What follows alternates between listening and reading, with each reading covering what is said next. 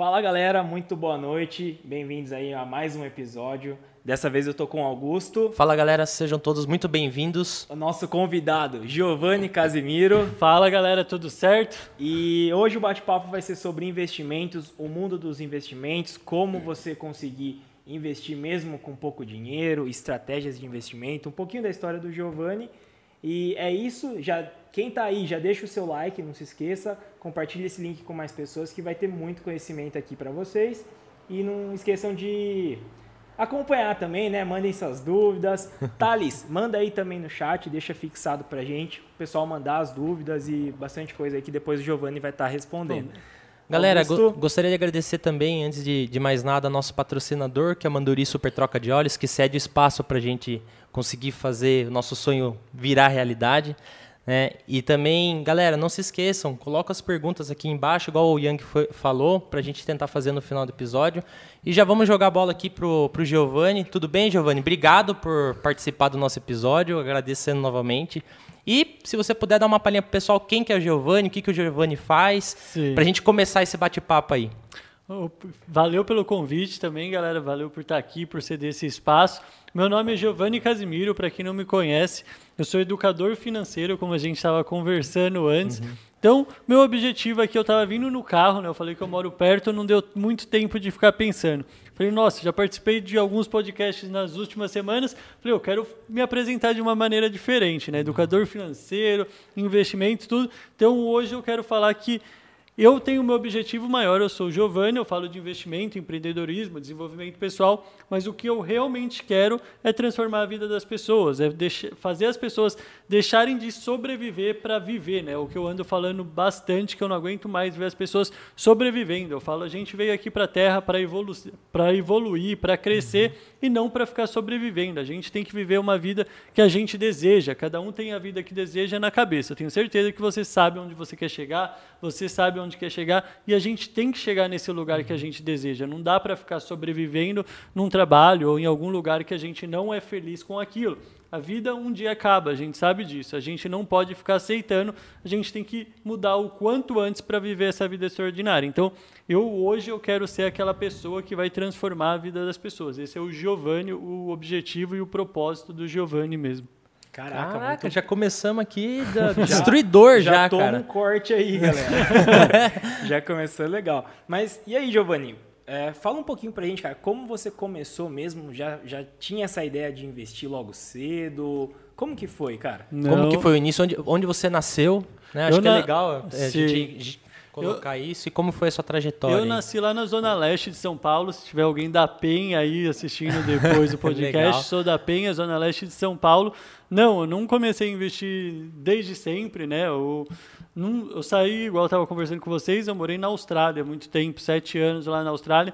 E quando eu cheguei da Austrália, eu nem sabia o que era poupança.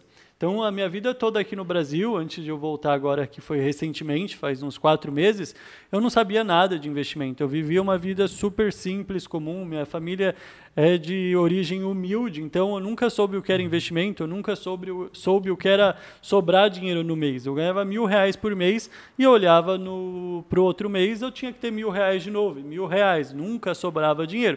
Então eu não tinha o porquê saber o que era investir, não tinha é aquele negócio, a gente não precisa saber uma coisa que a gente não precisa daquela ferramenta no momento. Sim, sim. Então eu não sabia o que era investimento, eu não sabia o que era ter dinheiro, ganhar dinheiro. Igual eu falo para quem me segue, eu nunca imaginei eu ganhando mais que 10 mil reais no mês. Para mim era aquele sonho de final de vida, lá na frente, se aposentando, alguma coisa importante ganhando 10 mil reais por mês. Então, a vida que eu vivo hoje é completamente da minha realidade. Então, esse é o Giovanni. Nasceu numa família humilde, na zona leste de São Paulo, e ali com uma oportunidade ele foi para a Austrália, né? Uma oportunidade que eu não aconselho ninguém fazer, que foi minha mãe pegando um empréstimo para me pagar.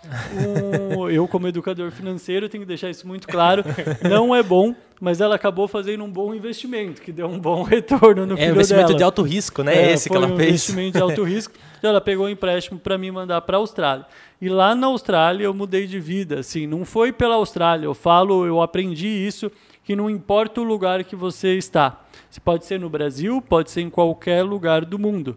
importa é sua mentalidade, importa é o momento que você vive. Por que eu falo isso, sendo que eu mudei de vida na Austrália? É muito fácil. Eu falar, ah, muito, é, mudei de vida na Austrália, mas a Austrália não ajudou nada disso. Não, a Austrália ajudou, facilitou o processo. Mas eu falo, eu vivi, vivi dois anos na Austrália que eu vivia como aqui no Brasil, trabalhando, trabalhei de pedreiro lá, entregando comida, um monte de coisa, lavando louça. Então vivi dois anos lá, uhum. como se eu estivesse no Brasil, que eu ganhava o salário da semana, lá é semanal, não é mensal, né? Você ganha na semana, ganhava aquele dinheiro e gastava tudo. Ganhava dinheiro e gastava uhum. tudo. Nunca sobrava para a próxima semana. Já tive que pedir dinheiro emprestado para amigo para pagar o aluguel, por causa que eu gastava todo o dinheiro. Falo um adolescente de 20 anos, mais ou menos, chegando na Austrália sozinho. Quer o quê? Quer festa, quer balada, quer não sei o que lá. Eu trabalhava de pedreiro e vivia na balada, saía de segunda a segunda. Essa era a minha vida. Por isso que eu falo, o lugar que você está não muda nada. Eu mudei quando a minha mentalidade mudou, uhum. quando as minhas necessidades mudaram. E esse momento meu foi na Austrália, mas o seu, o seu, o seu pode ser aqui no Brasil. Igual vocês se reuniram e falaram: vamos abrir um podcast no futuro a gente quer viver disso. Vocês tiveram uma virada de chave aí e foi o que aconteceu comigo e o lugar que eu estava é a Austrália. Mas em qualquer lugar é possível você mudar de vida. O meu foi na Austrália, então eu comecei lá na Austrália. Mas teve algum gatilho para essa mudança acontecer? Sim, é o fundo do poço que eu falo, né? As pessoas, eu sempre. É que fala que tem uma mola no fundo do poço, aí você, você consegue falar melhor para nós, né? É, o que ele te impulsiona. Sim, é o fundo do poço é na inspiração, né? Eu falo que é os dois gatilhos uhum. para a gente mudar de vida. Só existe. Eu, tá até batido de tanto que eu venho falando isso, mas é a realidade. Não tem. Quando você está na sua zona de conforto, vivendo aquela vidinha mais ou menos que a maioria das pessoas vivem, não tem como você mudar de vida. Você está confortável confortável. Por que você vai mudar de vida estando confortável? Você vai mudar de vida quando alguma coisa te toca, quando você ouvir alguém e aquele alguém te arrepiar, assim, falar, nossa, essa pessoa me inspirou. Ou quando você estiver lá com dois filhos, cheio de dívida e sem comida para dar para seus filhos. Você vai fazer o que tiver que ser feito para você dar comida para seu filho. Então, ou é no fundo do poço, quando você estiver perdido, sem o que você fazer para a vida, ou você se inspirar na história de alguém e falar: nossa, se esse cara conseguiu, eu consigo, eu vou mudar de vida. E aí você vai mudar de vida. Mas enquanto você estiver bem na zona de conforto, você não vai. E o que eu acho legal nessa parte do, do investimento, acho que você consegue falar até um pouco melhor, é que você tenta fazer a prevenção para que isso não aconteça com as pessoas. Isso que é sensacional, né? Porque não vou esperar chegar no fundo do poço para fazer algo, né? Sim. Então você já ensina a fazer antes para que isso seja preventivo, né? Sim, é igual uma dieta, né? As pessoas esperam estar com colesterol alto, com diabetes, isso. com pressão alta, descobrir uma doença mais grave para começar a cuidar da saúde. De, ao invés de começar a cuidar da saúde desde jovem para não ter essa doença grave. A vida financeira é a mesma coisa. Se você começar a investir, mesmo sem ter muito dinheiro com pouco, que eu falo que hoje você consegue começar a investir com 10, 20, 30 reais, você com esse valor, você já vai estar tá mudando a sua vida. Você não precisa ter esperar você ter muito para começar a investir. Porque se você esperar ter muito para investir, você vai, vai começar, porque você precisa começar para ter muito. Sim. Então é aquele negócio preventivo que você mesmo falou agora investimento, ele não é simplesmente o que as pessoas mudam, alguma coisa, o que as pessoas pensam, que é você colocar o seu dinheiro lá e deixar ele rendendo. Não, investimento abre, abre portas. Você, você sabe de investimento. O que muda na sua vida quando você está numa roda de amigos que você pode ser a pessoa excluída, que não tem amizade, não tem nada. Se você sabe falar de dinheiro, você sabe falar de investimento, você chega em qualquer mesa, aquela mesa para para te escutar. Por quê? As pessoas colocam atenção onde tem dinheiro. Se você sabe falar de dinheiro, você sabe falar de investimento, as pessoas vão ficar quieto para te escutar. Então hoje eu fico até sem graça, porque às vezes eu chego no lugar, as pessoas, não, Giovanni, isso, isso, aquilo, começa a me apresentar as pessoas, fala de dinheiro, fala de investimento. Por quê? Porque o investimento abre portas. Então não falo para você pedir demissão do seu trabalho, nada disso. Você saber de investimento, o seu chefe vai te olhar de uma maneira diferente, o seu supervisor vai te olhar de uma maneira diferente, sua família vai acreditar mais em você, seu amigo vai te dar mais valor. Então o investimento não é simplesmente você investir, muda a vida totalmente você saber falar de investimentos. O legal sobre investimentos, né, no meu ponto de vista, é que assim, todo, todo mundo precisa trabalhar em diferentes áreas, todo mundo trabalha para ganhar dinheiro e fazer Sim. suas coisas. Só que falar sobre dinheiro ainda parece que é um tabu, né, para muita gente. Eu trabalho, eu sou muito bom na minha função. Sei lá, sou dentista, um Sim. exemplo. só que eu não sei nada sobre dinheiro. Aí tem lá o cara que é o engenheiro, Sim. sabe tudo sobre engenharia, mas não sabe nada sobre dinheiro. Então eu acho que é algo que falta, né?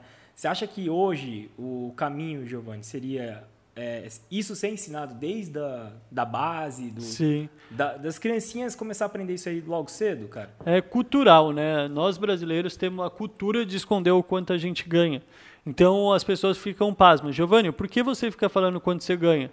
Quando você, eu já ganhei 10 mil reais por dia, já ganhei. Já ganhei 11 mil dólares num dia, já ganhei. Eu não tenho vergonha de abrir minha uhum. conta e mostrar que eu tenho mais de um milhão. Por que eu vou ter vergonha de mostrar que eu tenho um milhão? E o brasileiro fica tentando esconder o quanto de dinheiro tem. Como se fosse muito errado Como isso, se fosse né? errado, como se fosse uma coisa ruim. Dar certo na vida Lá é, não, uhum. pode ser mostrado, parece. Lá na Austrália, a primeira coisa, você chega assim, eu não te conheço, Yang. Eu chego, oi, prazer, Giovanni. Quanto você ganha a hora, Yang?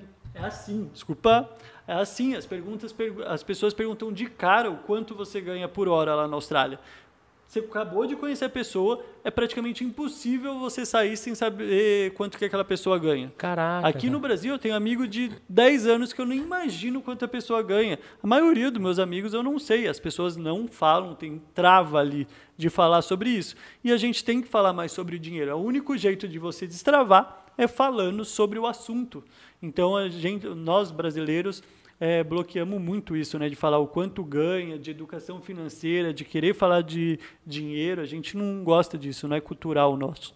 Entendi. E lá, tipo assim, era uma realidade totalmente diferente, né? Você comentou que gostava bastante de empreender. Lá você teve alguma sacada de tipo, que, que eu vou fazer para aumentar a minha renda? Ou foi só juntando dinheiro do seu trabalho Não, mesmo? foi. Eu falo que ninguém, eu sou tenho curso de investimento, mas eu sou bem sincero com meus alunos, né? Eu falo que eu não fiquei milionário, eu não fiquei rico investindo, é uma mentira. Quem fala isso, provavelmente, na maioria dos casos, está mentindo. Eu ganhei dinheiro empreendendo, eu ganhei dinheiro trabalhando. Os investimentos aceleram o processo para eu chegar no meu objetivo. Então, todo mundo tem que saber investir? Todo mundo tem que saber investir, mas você precisa ganhar dinheiro para investir. Então, eu na virada de chave que eu falei do final do poço, eu comecei a empreender. Então, na Austrália, eu abri minha primeira empresa que me deixou milionário, aí eu abri outras duas empresas. Então, eu empreendi na Austrália. Eu tive que dar o primeiro passo. Não foi, ah, o trabalho de pedreiro, vou investir o que sobra aqui e vou ficar milionário. Não, fiquei milionário e já ficaria milionário só com a minha empresa o investimento acelerou o processo. Então, eu sou bem honesto com todos os meus alunos em falar: se você tiver 20 reais sobrando no final do mês, você tem que investir? Tem que investir, mas com 20 reais você não vai ficar milionário. Você tem que aprender a ganhar mais para você ficar milionário. Por isso que eu acho, eu acredito que todos os cursos de investimento tem que ter alguma coisa dentro do curso que ensine a pessoa a ganhar dinheiro também, porque não basta você é, ensinar a pessoa a investir, você tem que ensinar a pessoa a ganhar dinheiro. Então, por isso que no meu eu ensino as pessoas a fazerem renda extra de algumas formas também. Então, para a pessoa ganhar dinheiro. Sei tudo sobre investimento, mas não consigo ganhar dinheiro. Que, que adianta? Que... Não adianta na... É, é isso que eu ia Como falar. Que eu vou fazer, Acaba né? não adiantando muito, porque é o que ele falou, ele potencializa, o, o trabalho potencializa Sim. e o investimento mais ainda, né? mais né? Então, ainda. quanto mais você conseguir investir, mais você consegue chegar próximo do seu objetivo. É, é mais rápido, né? Sim, Mas aí, Giovanni, se você puder, né, claro, abrir um pouquinho pra gente. Essa primeira empresa, qual que era o ramo? O que, que você Sim. fazia ali, cara? Era de acomodação no Airbnb. Vocês conhecem o Airbnb, aquele site de Sim. acomodação para viagem? Legal. Então, eu tinha lá na Austrália, é muito comum, aqui no, no mundo inteiro hoje em dia é comum. Então, o que eu fiz? Eu alugava imóveis com os proprietários vazio, eu mobiliava o imóvel inteiro e colocava para alugar no Airbnb. Então eu terceirizava, eu realocava o imóvel. Os imóveis não era meu, eu alugava o imóvel, mobiliava e colocava para alugar no Airbnb. Você alugava o imóvel alugado. Isso. isso. Muitas pessoas, quando eu falo isso, comentam, legal. né? Ah, não é legal você realocar um imóvel, tudo isso. Galera, tudo tem seu jeito. Você não é legal você pegar e fazer isso sem o dono autorizar. Agora, se, eu, se você é proprietário, chegou, tenho essa empresa, você quer deixar eu fazer isso? Ele assina o contrato, e tá é okay. legal. O que é acordado não sai caro. Se o dono autorizou, se o dono assinou Sim. um contrato comigo, então eu tinha contrato com todos os donos. Então, eu alugava o apartamento que não era meu dentro do Airbnb. Então, eu alugava o apartamento, por exemplo, por 800 dólares a semana. E no Airbnb eu conseguiria tirar 1.600 a semana. Eu dobrava o aluguel. E aí eu mobiliava o apartamento, toda a mobília era minha, decorava, fazia tudo. As pessoas passavam um dia, duas noites, eu mandava limpeza, trocar roupa de cama, igual um hotel. É um hotel no Airbnb. E aí eu cheguei a ter 35 apartamentos em Sydney. E foi assim Caraca. que eu consegui meu primeiro milhão. E como que você administrava 35, cara? Sozinho? Não, tinha, era uma empresa já. Eu tinha funcionários no Brasil, tinha funcionários na Filipinas, tinha funcionário na Austrália, tinha bastante funcionário. Caraca, e como surgiu que a legal. ideia, cara? A ideia veio de amigos, né? Eu já conheci alguns. Quando eu cheguei na Austrália já era bem comum você ver como eu tinha um amigo que, o meu melhor amigo, que tinha acomodação de estudante. Então, desde que eu cheguei, eu já tinha feito alguns bicos, tipo de montar cama para ele, sabe? Algumas coisas desse tipo. Só que eu não tinha inglês nenhum. Aí eu fui para a obra para aprender inglês. E aí ele falou: quando você estiver melhor no inglês, você volta para trabalhar comigo. E aí eu voltei e comecei a trabalhar com ele. Aí eu começava a mostrar apartamento para estudante que acabava de chegar, tudo isso. Então já estava perto da empresa, eu sabia como rodava tudo aquilo. E é o que eu sempre falo para as pessoas. As pessoas ficam tentando ter uma ideia inovadora para empreender. Ah, preciso ter uma ideia inovadora, eu preciso mudar o mundo, eu preciso reinventar a roda. Eu falo, você só precisa olhar para o seu redor, porque o que você sabe fazer, igual, você está trabalhando para o seu chefe. Você pode fazer a mesma coisa que o seu chefe, porque você já tem uma ideia de uhum. como funciona. Você não precisa inventar a roda. Foi o que eu fiz. Eu vi que o meu amigo fazia e comecei a fazer a mesma coisa. E aí depois ele transformou para o Airbnb. Eu ajudei ele também nessa transformação e abri a minha empresa. E depois de alguns anos a gente veio se tornar sócio e juntar as empresas também. Então foi tudo ali que eu falo, olhando ao meu redor, tendo aquela vontade de empreender, ter, eu preciso, eu preciso ter algo meu, ter algo meu. E o que eu sabia fazer era aquilo. Eu falei, vou fazer para mim, parar de fazer para os outros. E foi assim que eu comecei. Na época acho que você nem chegou a, o potencial. A questão, não, a questão de você empreender como um risco, né? Tipo, para você era, eu sempre, era oportunidade, eu né, soube, sempre soube que existia o risco, existe um risco muito alto, porque foi o que aconteceu comigo no, no final, né? No, no final da empresa, por conta que é, chegou o coronavírus e 100% dos meus turistas, dos meus clientes eram turistas. Nossa. Então, o que aconteceu? É, todos os meus clientes cancelaram a reserva, eu tive que devolver o dinheiro para todo mundo, eu tinha mais de seis meses já alugado para frente, tive que devolver o dinheiro para todo mundo, só que eu tinha que continuar pagando meu aluguel, porque eu tinha contrato com o proprietário. Uhum. Então, tive que continuar pagando. Total de 35 apartamentos na Austrália por mês de aluguel é 100 mil dólares. Então eu Caraca. tinha que pagar 100 mil dólares por mês que tinha todos os meus apartamentos vazios. Se você devolvesse antes, tinha multa? Tinha multa que dava praticamente 100 mil dólares também, porque lá você paga um bonde que é de quatro semanas de aluguel por apartamento para um você mês, ter. Né? É um mês, que era 100 mil dólares também. Caramba. Só que tem coisa que você não pode quebrar o contrato, tem um monte de coisa assim. Mas a gente voltei a alugar para estudante, dei uma volta por cima, não precisei entregar nenhum apartamento, deu certo, ganhei dinheiro com isso, tudo, mas eu sempre soube do risco, eu nunca fui inconsequente, mas é aquele negócio, um risco controlado, com conhecimento. Por quê? Por causa que eu, eu sei até onde eu poderia correr o risco. E eu não tenho muito a perder também, porque eu falava, na época eu tinha 23 anos, e aí eu falei, 23 anos, eu não tenho filho, era solteiro na época, não tinha nem a Natália ainda. Não tinha que bancar minha mãe, não tinha que bancar pai, filho, nada. Falei, se eu falir, se eu quebrar, o máximo que eu vou ter que fazer é voltar do zero de novo. Então não tenho, eu posso correr o risco uhum. que for. Perder não vai mudar nada na minha vida, eu já não tenho nada. Então é aquele negócio, eu não tenho nada a perder, eu comecei. E deu super certo. Falo bastante na. Quem fala bastante sobre isso é o Thiago Negro em relação ao Bitcoin, né? Investimento convexo. Que é assim, Sim. você investe pouco, o pouco que você investe pode virar muito ou pode zerar. Sim. Mas se zerar, você perde pouco, né? Se Sim. ganhar, você ganha muito, né? Então acho que isso, isso é bacana, cara, na, no mundo dos investimentos Sim. e trazendo para o empreendedorismo também, né? Sim, muito E quando legal. você começou a ganhar dinheiro lá, que você viu, putz, esse negócio começou a rodar tá sobrando um pouco de dinheiro aqui. Foi essa hora que você decidiu investir exatamente. ou antes disso você já investia? Não, foi exatamente. Eu comecei a ganhar dinheiro aí comecei a ver o dinheiro sobrar na minha conta, falei, tá bom. Agora onde que eu coloco esse dinheiro? E aí eu fui procurando alternativas. Então eu fui estudando, fui fazendo também mentoria com outras pessoas de investimento, fui colocando na prática. E aí foi que eu me apaixonei pelos investimentos, assim como com o empreendedorismo também. E aí eu comecei a investir, investir, investir.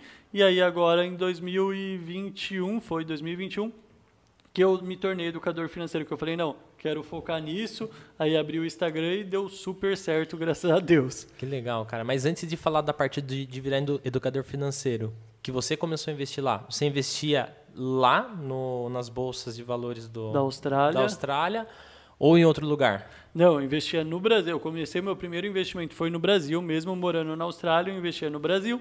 Comecei investindo no Brasil, por quê? Porque eu não tinha com quem aprender a investir na Austrália. Não tem lá o nicho de a parte de internet, de educação financeira na internet é muito mais precária. Igual aqui no Brasil, hoje em dia a gente tem muitos. Lá na Austrália, hoje em dia a gente tem muitos brasileiros, inclusive, que faz um ótimo trabalho também. Uhum. Mas na época que eu estava ganhando dinheiro, não tinha nenhum ainda.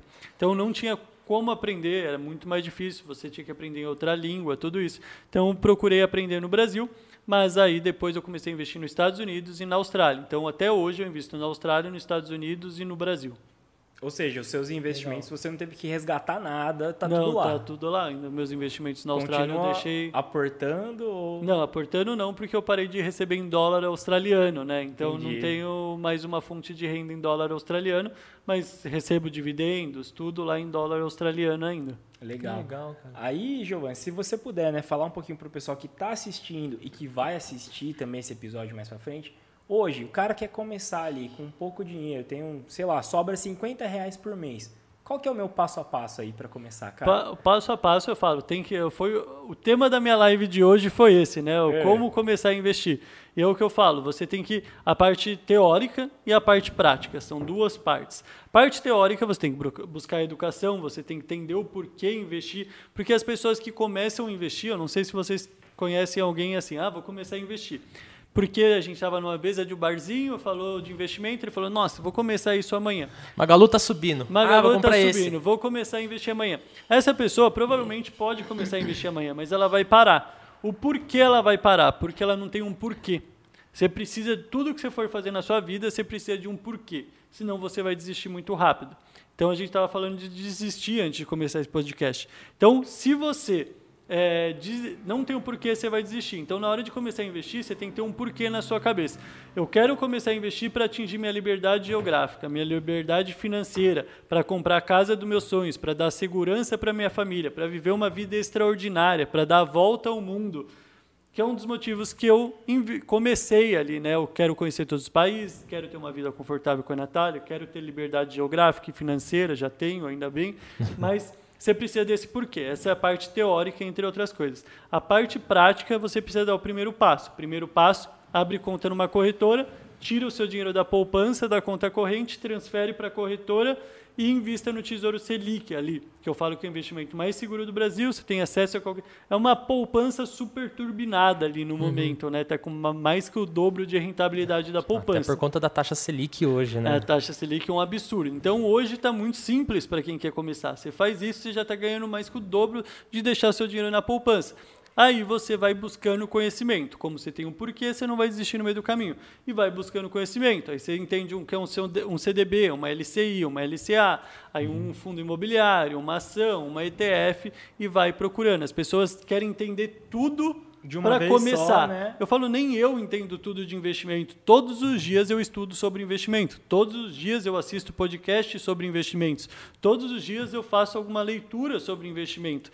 Como a pessoa que está começando hoje quer saber tudo? Não tem como. Então você tem que começar colocando em prática. Então você aprende e coloca em prática, aprende e coloca em prática. É assim que eu faço até hoje. Eu aprendo, coloco em prática e hoje eu ensino também.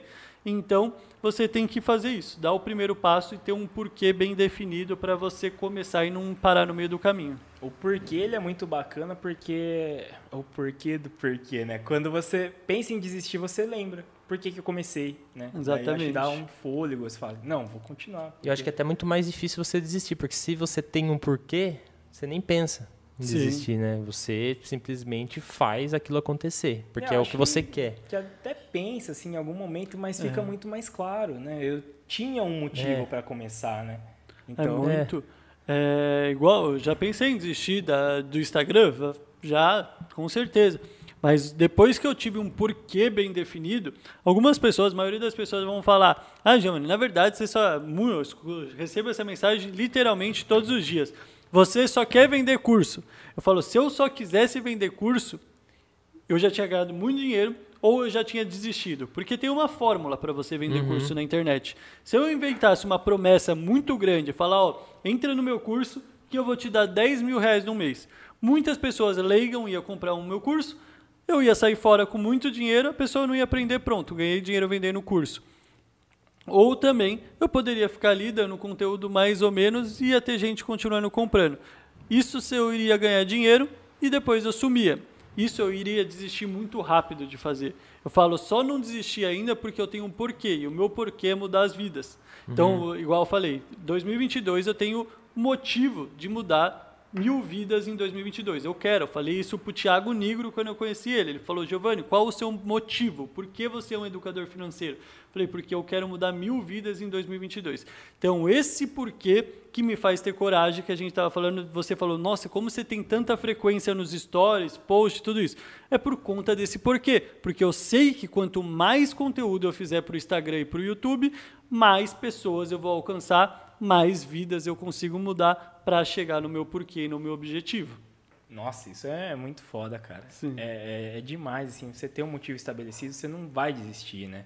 E aí, Giovanni, até queria comentar, né? Uma das coisas que eu sempre vem, vim fazendo, né? Por exemplo, você recebe seu salário ali X, eu já não contava com parte do meu salário. Um exemplo, se eu ganho 2 mil, na minha cabeça eu ganhava 1.500, porque Sim. 500 era reservado já para corretora. Eu não via esse dinheiro Sim. cair na conta, né? uhum. né? Era um hack, né, que eu uso até hoje assim e que para mim dá muito certo. Você ensina hacks assim, dicas para o pessoal e ir fazendo, Sim. até criar um hábito, cara. Eu nem chamo isso de hack ou de dicas, né? Eu não gosto muito dessa palavra. É o certo, você não fez nenhuma dica, você não fez nenhum hack. Você fez o certo, é isso que é para fazer mesmo. Então, às vezes você fez sem saber, mas é o que tem que ser feito. É, porque pra mim, cara, era, é. nossa, que negócio que eu tô fazendo. E, e tava funcionando, tá funcionando. Sim, funciona, né? porque funciona. é o que eu falo, né? As pessoas, qual que é o normal das pessoas? Ganhar o dinheiro, gastar e falar que vai investir o que sobra. Não, você tem que ganhar o dinheiro, investir e gastar o que sobra. O que sobra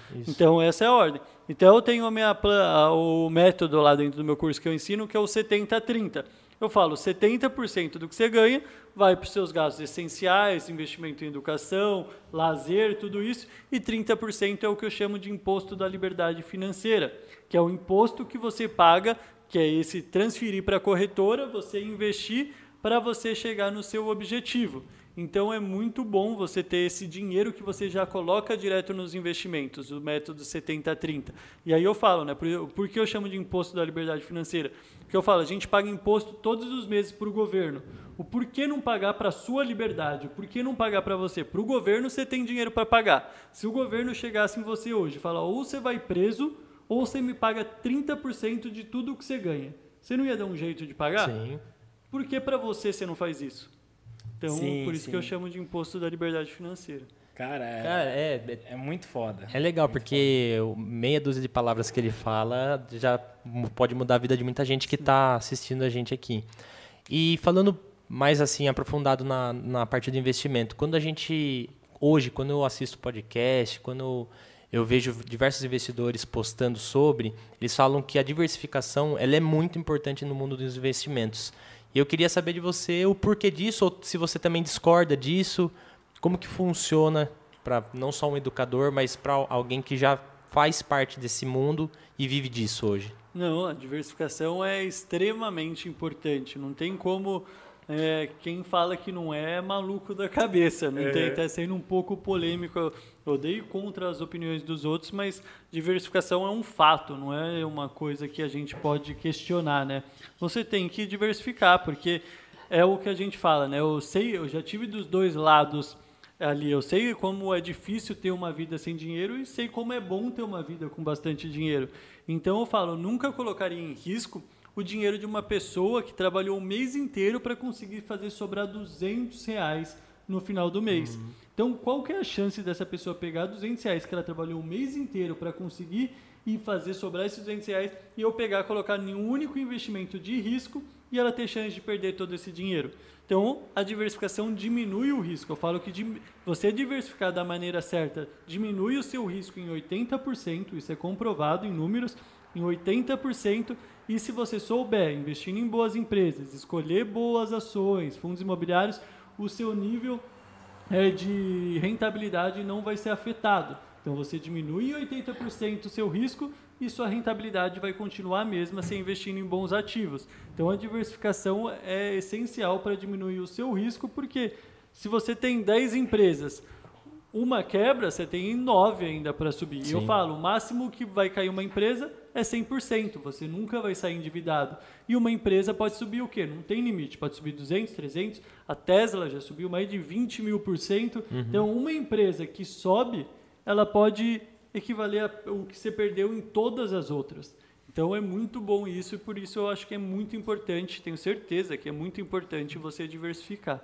Legal. A diversificação, então, Giovanni, para o pessoal aí que quer começar e tal, ela pode ser feita em quais tipos de ativo? Porque você comentou ali sobre o Tesouro Selic, né? Que talvez seja Sim. a poupança turbinada aí. Existe o Tesouro, que são os títulos públicos. Quais são as outras opções de, de investimento aí mais acessíveis para a galera? Sim, é, vamos falar da ordem mais acessível até o menos, assim. Uhum. Seria o Tesouro Selic, é o principal, né, o mais seguro do Brasil. E aí vamos passando para a CDB, que é muito comum entre os brasileiros, que você vai ter emprestando seu dinheiro para o banco. Aí passa para LCI, LCA. Aí vai entrar outros investimentos de renda fixa, porque todos esses que eu falei são investimentos de renda fixa padrão. Aí tem os de crédito privado, né, que a gente chama que são os CRIs, CRAS e debentures, que aí você não está mais emprestando seu dinheiro para o governo ou para um banco, você está emprestando para uma empresa privada mesmo o seu dinheiro, o risco é um pouco maior mesmo sendo de renda fixa. Então eu não gosto muito desses investimentos para quem está começando, então eu falo que é tesouro direto, CDB, LCI LCA, e aí eu já vou para a renda variável, através de fundos imobiliários e ETF, que eu acho que é a porta de entrada ali para quem está começando no mercado de renda variável, depois ações e aí depois, lá no final do túnel, criptomoeda. Criptomoedas. É, mas essa é a ordem, assim. E a diversificação, como montar uma carteira, eu falo, não tem uma carteira perfeita, vai ter uma carteira para cada objetivo.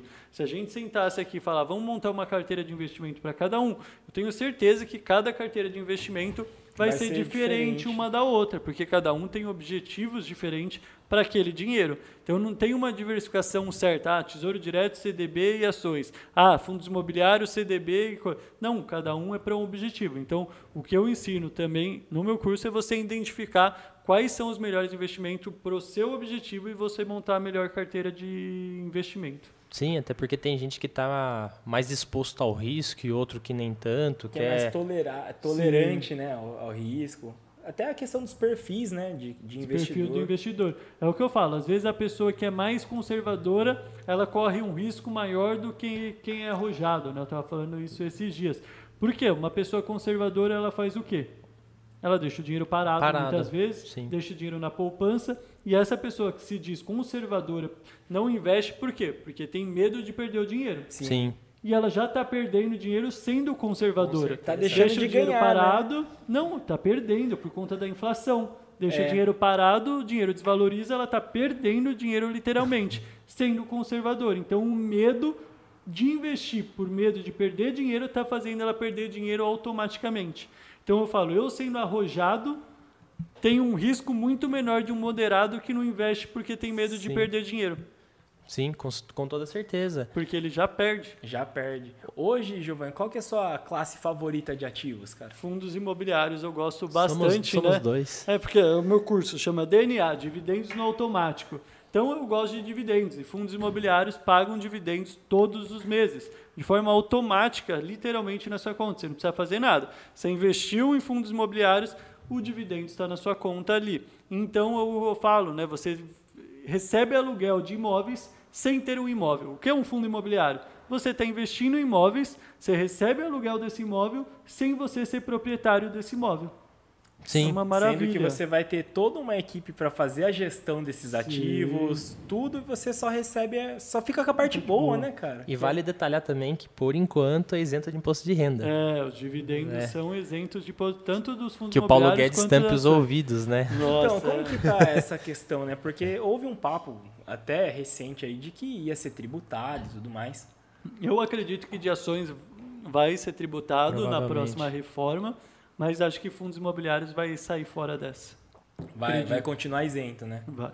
Que é o que mais, acho que o volume maior por conta de, da isenção é, também, né? Senão não faz sentido ter fundo imobiliário. Vai, é o, mercado, o setor imobiliário, o governo tenta incentivar muito no Brasil, né? Imobiliário e agronegócio. Tanto que a LCI e a LCA são letras de créditos imobiliários, letra uhum. de créditos agrícola, do agronegócio. Então, os dois são isentos de imposto de renda. Uhum. CRIS e CRAS ah. é, também, imobiliário e agronegócio, isento de imposto de renda. Não tem o porquê você colocar em fundos imobiliários, né? Você vai desaquecer o mercado ali, você vai acabar com o mercado. Todo incentivo para você investir, ele perde, né? Ele Fala, perde, exatamente. Fala e... um pouquinho pra gente, Giovanni. Até cortei o seu, Augusto. Mas sobre o, a questão do bola de neve, cara, com fundos imobiliários. Sim, é a questão dos juros compostos, né? Muitas pessoas não entendem, me ficam me perguntando, Giovanni, qual investimento tem juros compostos? O que é bola de neve? Juros compostos e bola de neve é aquele juros sobre juros. A bola de neve é exatamente isso. A bola de neve começa pequenininha lá no alto da montanha e vai aumentando, vai acumulando mais neve, mais neve, vai ficando gigante. Juros compostos é isso. Você começa de maneira ali que os juros compostos quase não vai ter efeito sobre os seus investimentos. Mas depois ele vai fazendo juros sobre juros sobre juros e vai aumentando essa curva de juros. Tem uma hora que você vai ver que você já está ganhando mais de juros do que você realmente investiu. Isso realmente acontece ali depois do quinto, sétimo, oitavo ano que você está investindo o seu dinheiro. Que eu falo que é a zona de arrebentação, né? O começo é o mais difícil. Por quê? Porque você está trabalhando para colocar o dinheiro. Depois, o investimento começa a te dar dinheiro através dos dividendos. Você não vai precisar mais tirar do seu trabalho. Ele mesmo vai colocando mais dinheiro, mais dinheiro, mais dinheiro, vai acelerando o processo. Quando você vê, já virou aquela bola de neve linda e maravilhosa lá. Sim, e o pessoal fala bastante da parte do magic number, né? Do, Sim, do, número mágico. Consegue explicar pro, pro pessoal? Sim, é, sem uma imagem visual, mas meus alunos, se tiver meu aluno meu assistindo, eles já sabem. é, eu falo que é a fórmula mágica de ganhar dinheiro. Eu não gosto de falar muito disso, por quê? Por causa que eu sou totalmente contra quem vende fórmula mágica na internet. Uhum. Não acredito em dinheiro fácil, dinheiro é trabalhar demais. Mas é o nome que deram, eu sigo com o nome. Então, como funciona? Por exemplo, uma cota do fundo imobiliário MXRF11. Hoje está na casa dos 9,70, 10 reais deve estar tá isso. E aí a gente tem que ver quanto que um fundo imobiliário desse, que custa R$ reais, vamos arredondar aqui para R$ reais, ele paga um real de dividendo. Vamos colocar assim só para simplificar. Se você ter nove cotas que custam R$ reais, você vai receber de dividendo R$ reais. Então, o fundo imobiliário custa 9, a cada 9 reais ele te paga um real. E aí a gente tem que ver, tá bom, quantas, quantas cotas eu preciso para ser suficiente para comprar uma nova cota? 9 cotas. Então, com uma, se você tiver 9 cotas, você somente de dividendos consegue comprar uma nova cota todos os meses. Vai chegar num ponto que você vai comprar duas cotas novamente, três cotas novamente. E esse dinheiro é do dividendo, você não está tirando uhum. dinheiro do seu bolso. Então você está investindo ali, você tem dinheiro infinito, né? Por causa que é o dinheiro sobre dinheiro sobre dinheiro. E fora isso, se você aportar, ele acaba sendo exponencial, exponencial né? ainda mais Sim, mas aí é só para o pessoal que mais leigo e tal, esse dinheiro ele fica disponível para eu retirar? Eu tenho que colocar no, no mesmo investimento ou posso colocar Sim. em outro investimento? É, é, o que eu falo, né? Dividendos pagam suas contas. Então, com os dividendos você pode fazer o que você quiser. É um dinheiro que fica ali na corretora como saldo. Você pode sacar ele para comprar o pão do café da manhã ou você pode reinvestir aonde você quiser. O dinheiro é seu. Literalmente você ganha dinheiro através dos dividendos. Mas o que você, Giovanni, orienta? É, é investir para fazer a bola de neve. Né? Eu nunca tirei dividendo, desde o meu primeiro investimento até hoje, eu nunca deixei, tirei um dividendo da minha corretora. Eu reinvisto todos os meus dividendos. Mas não necessariamente no mesmo fundo ou no mesmo ativo, né? Às vezes eu recebo vai, do MXRF11 e invisto em ações, Sim, por exemplo. diversifica, né? Eu vou equilibrando a minha carteira, né? O que eu falo, a gente, eu tenho uma planilha lá que eu até distribuo para alguns alunos, que eu dou nota para cada ativo. Então, todos os ativos têm uma nota, de 5 a 10, por exemplo. E aí, a gente vai atualizando a planilha e a planilha mostra a carteira que a gente tem hoje e a que a gente deseja ter. E aí eu vou rebalanceando a carteira de acordo com a que a planilha mostra. Então, as pessoas sabem, Giovanni, como perguntam, né? Giovanni, quando você vende um ativo, quando você compra? Eu falo, eu abro a minha planilha, minha planilha que me mostra qual ação eu estou com uma menor porcentagem do que eu gostaria de ter. Então, essa é a empresa que eu vou comprar. E assim eu equilibro minha carteira. É o que eu brinco, né? A gente sempre tenta olhar participação e percentual, nunca olha o valor, Sim, né? exatamente. Porque se você olhar valor, você fica doido. Você fala, nossa, tô perdendo um monte aqui, mas no Sim. outro você tá ganhando, você fala, o que, que eu faço, né? Se você olhar nos percentuais, você tem que rebalancear e daí praticamente quando o que caiu subir, é como se você estivesse ganhando duas vezes ali, né? Você está Exato. ganhando na subida dele e ele está voltando para o preço que ele estava antes. Consequentemente, o que estava no alto, se ele cair, você vai ter que rebalancear para continuar tendo uma participação cada vez maior em cada um deles. Exatamente. Eu sempre brinco, né? Olha pro, pro percentual do negócio, né? Da planilha. Não fica olhando o valor, porque daí você fica doido. Agora, voltando ainda para um pouco dos fundos imobiliários. Eu sei que tem uma divers- diversificação dentro dos fundos também, porque tem fundo de shopping, galpão, acho que tijolos, Fundo de papéis, fundos, fundo pa- de fundos. É papel e laje, é papel e tijolo, aí dentro do tijolo tem vários subnichos, né? Ah, legal. Você, você tem algum que você segue mais ou você diversifica também dentre eles? Den- dentre eles. Eu falo para quem está começando, que não quer errar assim, o que, que eu não recomendo porque eu não posso, mas o que eu aconselho ali. É uma carteira com dois fundos imobiliários de papel, aí entrando em tijolo, dois de shopping, dois de logística, dois de lajes corporativas, você ter os dois melhores de cada setor, Sim. né? Você vai ser do sócio de shopping, você vai ser sócio de galpões logísticos, lo- sócios de lajes corporativas, então falo dois de cada já é suficiente ali para quem está começando ali, já dá para montar uma boa carteira. E galera, fundos imobiliários você começa investir, consegue investir com muito pouco. Não é que eu estou falando dois de cada vai ser um montante de dinheiro absurdo, não. Tem fundo imobiliário que custa 10 reais. Sim. Que é o dinheirinho ali que você pode economizar num lanche. Sim. Sei lá, ó, tem um lanche de 20 e o de 30. Não vou pegar o de 30, pego o de 20 e invisto esses Exatamente. 10. Eu, Que- eu- eu vou- eu já até ia comentar, comentar com ele o que, que você acha de BCFF11, que daí seria fundos de fundos. Sim, é o FOFs, né? Eu invisto, eu acho ele um ótimo fundo imobiliário, ele está muito descontado, né? Acho que não lembro quanto está o valor patrimonial dele de Acho que tá cabeça. 70 e é poucos 70 reais. e pouco, então Ele já chegou a valer, cara, acho que 110. 117 cem- por é, aí. isso aí. Ele já é um vem caindo, todos os FOFs estão caindo demais, né? Você pega o KISO 11 está caindo, você pega a BCFF 11 está caindo.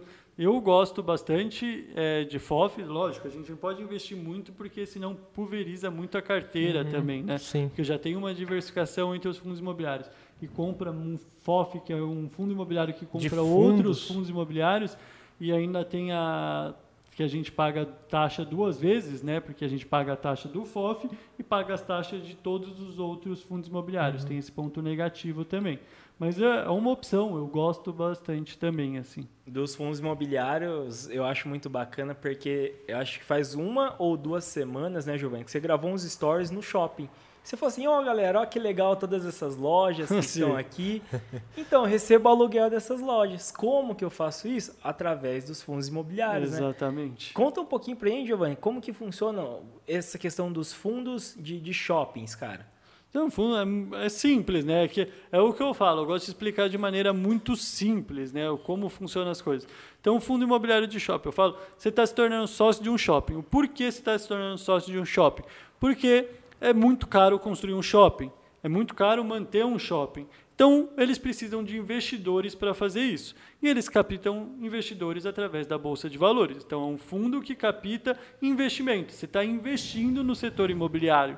Então, você, quando você investe em um fundo imobiliário de shopping, você está investindo no setor imobiliário focado nos shoppings. Então, você se torna sócio de shoppings que já estão construídos ou também tem os que podem ser construídos no futuro. Então, é, basicamente, você está investindo no setor imobiliário focado no de shopping ali e vai se tornar sócio do shopping. Tem vários shoppings. Né? Um fundo imobiliário pode ter 20 shoppings. Acho que eu conheço que tem mais shopping, acho que é 20 shoppings ou 17 shoppings em carteira. E shoppings em diferente estado. Isso já é uma parte ali da análise fundamentalista que a gente precisa olhar. A diversificação do fundo imobiliário em si. Quantos shoppings ele tem, ele tem em carteira? Qual a localização de cada shopping? É tudo no mesmo estado ou não? Cadê, onde está a qualidade do shopping? Como está a locação de cada shopping, a vacância de cada shopping? Então, é alguma das coisas que a gente precisa olhar antes de investir num fundo imobiliário. Tá? Vacância é bem legal, porque assim, tanto nos fundos de shoppings, mas quanto nos fundos é, de tijolo mesmo, né? Existe a vacância. O que, que é, cara? Vacância é a, a quantidade do imóvel que não está alocado. Né? Por exemplo, aqui a gente tem esse espaço. Se ele tivesse várias salas, por exemplo, 10 salas, e uma não está alocado, vai ter a vacância de uma sala que não está alocado. Então, uhum. a vacância é sempre a quantidade do imóvel que não está sendo locado no momento. O imóvel que está vazio ali. Então, no shopping tem várias lojas, a gente vai descobrir quantidade de lojas que não está sendo locada dentro daquele shopping. Entendi. Legal que daí você já começa a ter parâmetro para fazer a análise do, do fundo, né? É, com Sim. certeza. É um ponto de análise isso. Acho né? que tem o P sobre VP também. É, o preço sobre valor patrimonial. Sobre valor né? que, não, que tem que O ideal é ali perto de 1, não é isso? É, o 1 é o valor justo do imóvel, né? O que eu falo, valor patrimonial 1,0 é aquele valor que o imóvel está valendo. Então você quer vender sua casa, você chama um corretor e o corretor vai lá e vai avaliar. Sua casa vale tanto no mercado. E aí aquilo vai ser 100% do valor, né? O 1,00 vai ser o valor patrimonial da sua casa, é esse que o corretor vai falar. Mas com certeza ele vai virar, ó, mas se você quiser vender rápido, coloca ali um pouco mais barato que você vai conseguir vender mais rápido. E aí é quando está abaixo de um valor patrimonial, é quando o fundo imobiliário está descontado, ele está sendo negociado abaixo do valor real dele. Agora, se estiver acima de 1,00, é porque ele está sendo negociado acima, o fundo está tá bem valorizado, está caro. Está caro. Já aproveitando o tema casa, né? É uma questão que é bem polêmica até, Giovanni. Casa própria ou morar de aluguel? Morar de aluguel. Eu moro de aluguel, não tem como eu falar outra coisa. E a minha realidade é essa. Falando financeiramente, vale muito mais a pena morar de aluguel. O aluguel, é, quando você compra uma casa própria e coloca ela para alugar, o aluguel que você vai receber é muito mais baixo do valor de um fundo imobiliário que você pode receber de dividendo. Então, hoje em dia, está praticamente o dobro. Por exemplo, se o seu aluguel meu é R$ 3.500 que eu pago por mês, se eu investir em fundos, se eu investisse o valor do meu imóvel em fundos imobiliários, eu receberia 7 mil reais de dividendos uhum. todos os meses. Então não vale a pena para mim, para o Giovanni Casimiro, morar é, numa casa própria. Eu teria uma casa própria a partir do momento que fosse o meu objetivo. O dinheiro é uma ferramenta e tem hora que eu falo, não, não quero saber de pensar financeiramente. Se eu pensasse tudo financeiramente, eu não teria um iPhone, eu não teria um relógio, uhum. eu não uhum teria muitas coisas que eu tenho hoje, não viajaria como eu viajo. Então, financeiramente falando, morar de aluguel é melhor.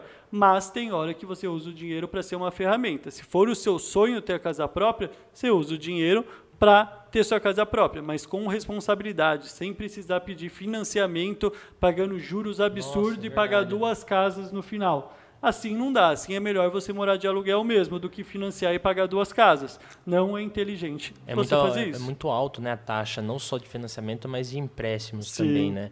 Mas quando você fala da parte de comprar uma casa né, para alugar, vamos supor que eu quero fazer um investimento. Ao invés de colocar em fundo imobiliário, eu compro uma casa, a gente vale ressaltar também que fora você receber até às vezes menos do que um fundo pagaria, você tem, às vezes, inadimplência, né? De um, de um, tem imposto de renda Tem imposto de renda e outra. Você pode também não ter a pessoa alugando, Sim. então você tem aquele tempo, depreciação do imóvel. E aluguel, IPT, condomínio, IPTU.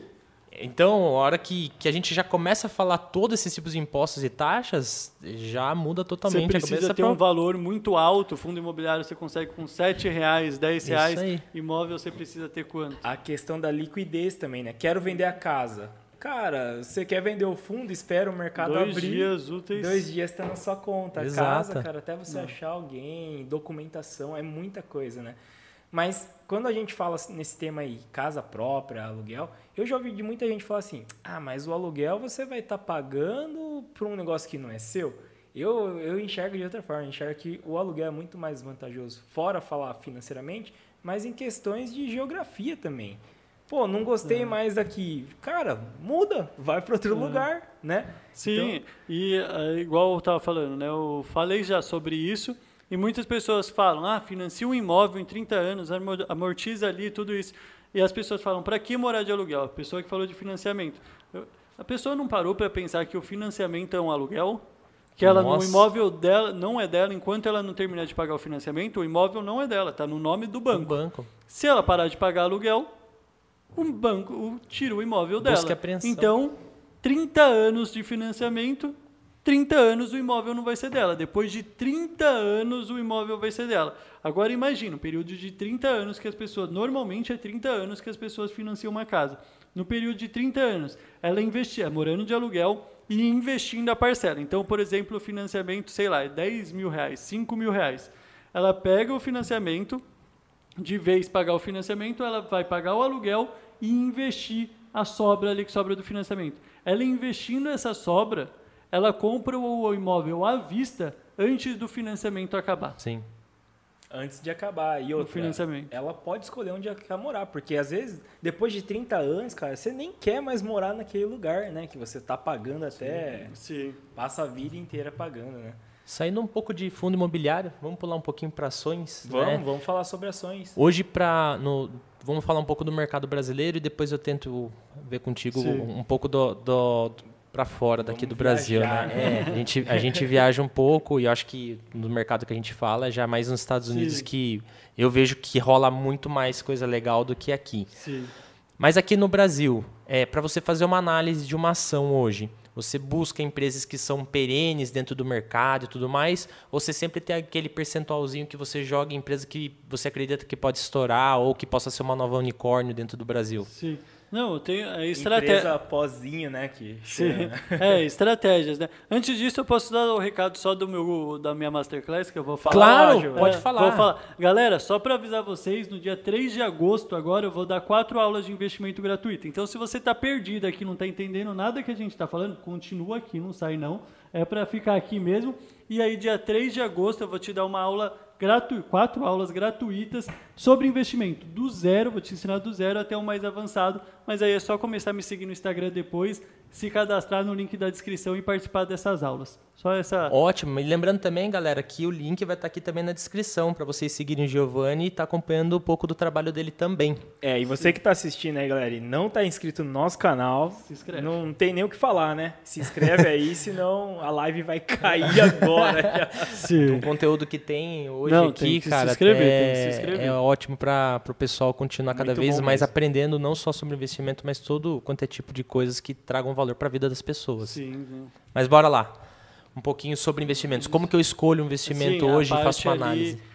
Da minha carteira, primeiro, né, eu gosto de ter empresas perenes, né, aquelas empresas perenes são aquelas empresas que já se provaram no, no tempo, né, vem tendo sucesso há bastante tempo. Eu gosto de ter a base da carteira ali, eu gosto de ter bancos, sendo elétricas, né, eu tenho bastante porque pagam ótimos dividendos. Dividendos. Seguradoras são, acho que, os setores, os melhores setores para quem está começando, porque são os setores menos volátil ali, que você vai receber bons dividendos e o risco é muito baixo. Então, eu acho que uma base de uma carteira boa, sólida, tem que ser essa.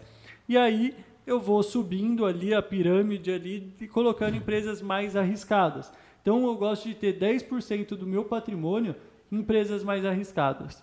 Então, por exemplo, eu investi em Cash 3, que co- logo no IPO eu investi a 9,73, se eu não me engano, e foi a 70 reais depois. Caraca. Mas eu não vendi, foi para agora, sei lá quanto, caiu pra caramba. Não vou vender minha vitória não aqui. Cash 3 Melios, É, né? Melios. É, eu comprei a 9,73, foi para 70 reais, aí teve desdobramento, um monte de coisa. Quando assim. que ela lançou, você lembra? O IPO? Em dezembro de 2020, 20, eu acho. também Porque a Dots também lançou, que é do Sim. mesmo ramo também, lançou basicamente do, na mesma, no, no mesmo período, se eu não me engano. E, e, e o da Dots foi ao contrário. Eu lembro que eu entrei nesse IPO e começou lá no alto, perto de 20, e hoje está 3 reais. Sim. Então ele foi Não, o inverso da o- Melios. É, todos que eram ligados ao varejo sofreu bastante. Mas enfim, eu gosto de ter 10% dessas empresas mais arriscadas na minha carteira, porque são onde que eu, todo o risco está ali. Então é onde que eu tenho um potencial de valorização muito grande. Mas se eu perder 10% da minha carteira, que eu não vou perder, porque dentro de 10% está diversificado, diversificado. também. Uhum. Mas se eu perder 10% hoje, eu não perco nem meu sono. Então é algo que não vai fazer a diferença para mim. Então eu gosto de ter empresas arriscadas ali, mas não arriscadas que não faz sentido na minha tese também, no meu método. Por exemplo, Oi. Oi não faz sentido para mim. Para muitas pessoas faz. Eu, não é porque é arriscado que tem um grande potencial de valorização que eu vou ter. Que eu, eu tenho uma aqui já. Tem é, que eu vou ter em carteira. Não, tem que ser arriscado, mas faz sentido na minha tese também, igual a Cash 3. É porque eu já era muito fã do Israel, que é o dono da Melius. Então eu invisto em empresas pelos donos também. Igual a Tesla, eu não conhecia a Tesla antes, eu conhecia o Elon Musk. Eu investi na Tesla por conta do Elon também. Musk, que eu era muito fã dele. A Cash 3 foi por conta do. É, acabei de falar o nome dele, esqueci. Israel. Israel. Israel. Nossa, ele tá prestando atenção no Tá, conteúdo. tá aí, ó. ligeiro. É que ele tá com o fone, ele escuta É. lá no, no fundo da mente É, dele. não. Aí o Israel, então, eu investi por conta dele. Então, eu gosto de ter esse, essa análise também de quem está no comando da empresa. É, quando você fala da, da parte da Tesla, eu também sou fissurado no, no Elon Musk, porque, cara, ele não só é um visionário por conta da Tesla e da história que ele tem com a Tesla, mas também por ter saído fora da caixa mesmo, de Toda a ter, trajetória ter dele, a né? SpaceX. Ah, a trajetória do cara nem se Fora conta, da né? caixa, não. Fora da Terra. Fora né? da Terra. O cara tá indo pra Marte, né? Então, é sensacional, assim, o, o que esse cara faz, né? Hoje tem muita gente que é contra, É. muito contra Eu acho ele é mesmo. normal, né? Quando você é grande, eu falo, eu com 30 mil seguidores tenho um monte de hater. Tem. Imagina o cara mais rico do mundo, Sim. dono da Tesla, da SpaceX, de várias Da Solar outras. Ci- City também, também. Várias que tudo outras que o cara empresas. faz dá E certo, não só isso, né? cara? O cara lá atrás, acho que ele foi um dos que. dos, Criou dos idealizadores do PayPal. Vendeu. É, ele, tipo, ele verdade- comprou o eBay, Mas acho, na lá verdade, se a gente for ver na história, o PayPal ele já entrou, já existia também, e a Tesla também já existia, Uhum. Já. né? A Tesla Já. não foi ele que criou, ele acreditou e aí tomou conta de tudo. Uhum. Então, é, a SpaceX também não foi a primeira a fazer um foguete de ré, Uhum. foi o Jeff Bezos, Sim. da Amazon. Então, ele é inteligente ao ponto de a- as inovações ser tudo nas costas dele, mesmo sem ele ser a pessoa que começou, né? Ele é tão grande, tão grande, que as pessoas colocam todos os créditos em cima dele, mas isso é totalmente mérito dele, ele fez isso. Sim. Ele é muito mais marqueteiro do que os outros. Sim. Você pega o Jeff Bezos, é muito difícil, eu não lembro a última notícia que eu vi do Jeff Sim. Bezos, por exemplo. Sim. Foi quando ele saiu do, do comando da Amazon lá atrás. Que já faz um baita, baita tempo. né? tempo. Agora o Elon Musk não passa uma semana sem ver uma notícia Não tem desse como, cara. é. Ele, é. ele é muito presente. Só que eu gosto também de uma parte da história dele que ele correu um risco muito grande e ele abraçou o risco, que ele tinha um X valor e já tinham dado do- dois erros nos foguetes que foram lançados pela SpaceX. Daí o terceiro simplesmente falaram assim pra ele, né? All in. É, Se der errado, acabou. Se der errado, não só vai acabar a SpaceX, como você vai afundar a Tesla, porque você tem X de valor aqui, você vai ter que ou colocar numa empresa só ou em outra. Ele falou assim: eu não quero saber, eu vou tentar lançar o terceiro foguete. e foi quando deu certo que não só a SpaceX começou a crescer tanto depois disso, que puxou a Tesla junto, Sim, né? Como um foguete puxou a Tesla. E parece que daí no ano seguinte já todos os carros da Tesla que estavam prestes a vender já estavam vendidos antes É, de fabricar. to- todas as empresas dele passou por dificuldade. A Tesla ele já dormiu na fábrica, né? Uhum. Também é, construindo os carros quando não- ele vende, ele sempre vendeu muito, mas ele não conseguiu. O problema da Tesla é conseguir entregar a demanda que tem. E ele não conseguiu. Aí é, ele- o maior arrependimento dele, por isso que ele não colocou a SpaceX ainda na bolsa de valores, né? Por conta que você sofre muita pressão. A Tesla é o maior arrependimento dele, ele fala tá na bolsa de valores, porque é muita pressão. Então, quando você solta um número e você não cumpre aquele número, por conta disso que ele vendeu bitcoins agora. Sim. Porque a Tesla ia ficar lá numa parte do, do- dos fundamentos ia ficar negativo. Se viesse negativo, a ação ia cair muito. Ele falou, vou vender Bitcoin, vai entrar no caixa da Tesla, vai ficar lá positivo, bonitinho. Então tem que fazer algumas coisas para dar uma enganada ali também Sim. em tudo como funciona. Mas até na Tesla ele já dormiu na fábrica, já fez de tudo lá também. Da própria Então, SpaceX, no, no lançamento do terceiro foguete, quando ele falou que era assim, ou tu- é tudo ou nada, né? Tipo, é, ele, se eu não me engano, ele desceu junto com os engenheiros para fazer o último projeto, né? E ele falou, eu não sabia nada sobre engenharia espacial, mas Sim, eu sim. desci, fui, sentei com os caras na mesa porque era uma coisa que ele não tinha feito até Sim. então, porque ele não entendia, mas ele falou, não, vou ter que entender porque é a última chance. Mas Sim, o sim. que ele não sabia de engenharia, o cara sabe sobre marketing, né? Porque aquela jogada que ele fez do carro mais seguro do mundo, ou mais resistente, né? É, o. Ah, aquele como carro chama? Cybertruck. Cybertruck. E falou que vai começar a vender agora em 2023, É, acho. Mas cara. é, então, mas para quem tá ouvindo aí e não viu essa esse Cara, comercial, foi- foi... uma baita divulgação que o cara fez. Até hoje ninguém sabe se foi forçado ou não. É, Se, você foi- olhar, se, você foi- olhar a fisionomia dele, você percebe que foi, porque ele começou a cascar o bico. a hora que foi, deu, deu Ah, muito até certo, eu ia né? dar risada se eu- acontece um negócio daquele. Você vai fazer É, o quê? Ou você não, não- chora ou é, você não ri. tem muito o É, que fazer. Então, mas aí, o que que, que pega, né? O cara divulgando que o carro era super resistente e tal, joga um negócio no vidro e É quebra o esfera, vidro. né? Ele né? fala pro cara não jogar. e daí o cara joga no outro, estoura também, né? Joga, O- joga- é, então. Ele mas quebra aí dois vidros. Vai naquela. Uma notícia ruim, ela repercute muito mais do que uma notícia boa, né? O que, que É. aconteceu? O mundo inteiro ficou conhecendo o carro do cara. Se foi intencional ou não, É mas verdade. deu certo, né? Então, uma baita jogada.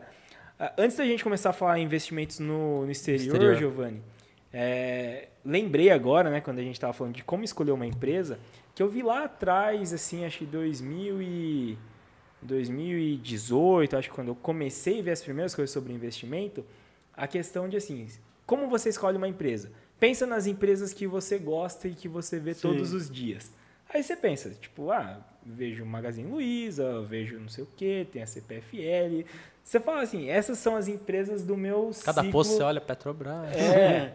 Aí você fala, procure essas empresas na bolsa, né? Geralmente, se você vê todo dia, se é uma empresa que está no seu cotidiano, ela é essencial. Se é uma empresa essencial, você pode fazer um investimento, né? Mas tem empresas que a gente não, não vê tanto. Nem imagina que principalmente existe, né? E que são muito perenes e estão baratas. Sanepar não é um caso desses? Sim, é do Paraná, né? A- É muito boa a Sanepar do Paraná, né? Do saneamento básico do Paraná, tá muito barato.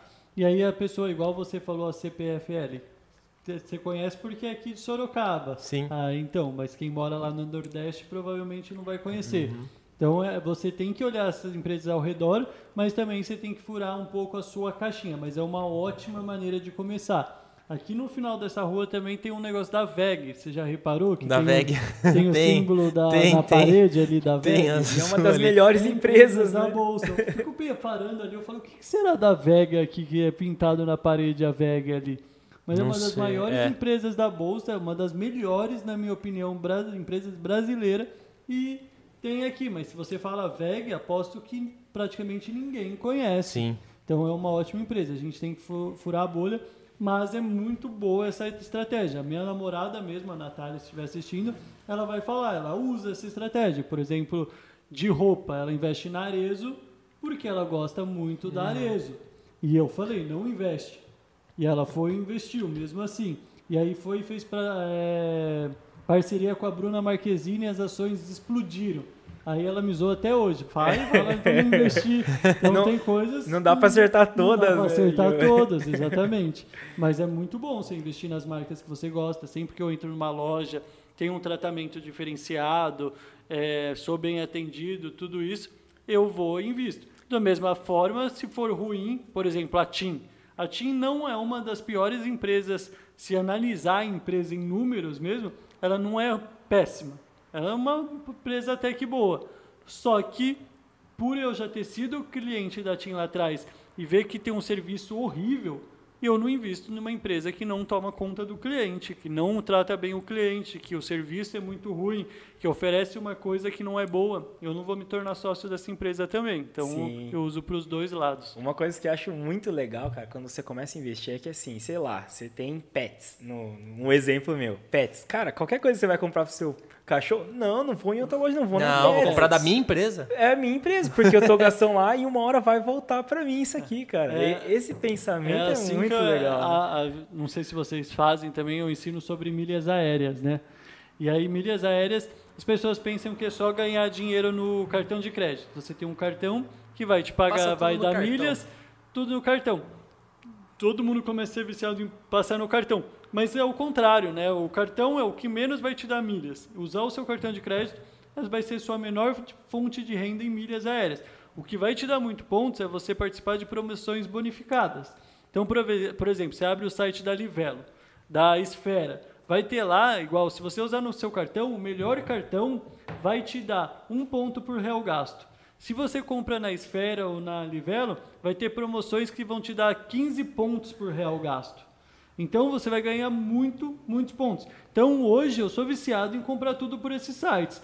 Compro panela para minha casa, eu mudei para cá, para Sorocaba faz pouquíssimo tempo. Comprei televisão, comprei sofá, comprei mesa, comprei panela, comprei copo, imobiliei minha casa inteira com milhas aéreas. Fui vender as milhas, provavelmente só com a minha casa, eu ganhei mais de 15 mil reais comprando com milhas. Só minha televisão, a minha televisão era 7 mil reais, eu comprando lá na lojas, no ponto frio, 7 mil reais. Eu fui e comprei com essas promoções. Eu peguei uma promoção que estava pagando 12 pontos por real gasto.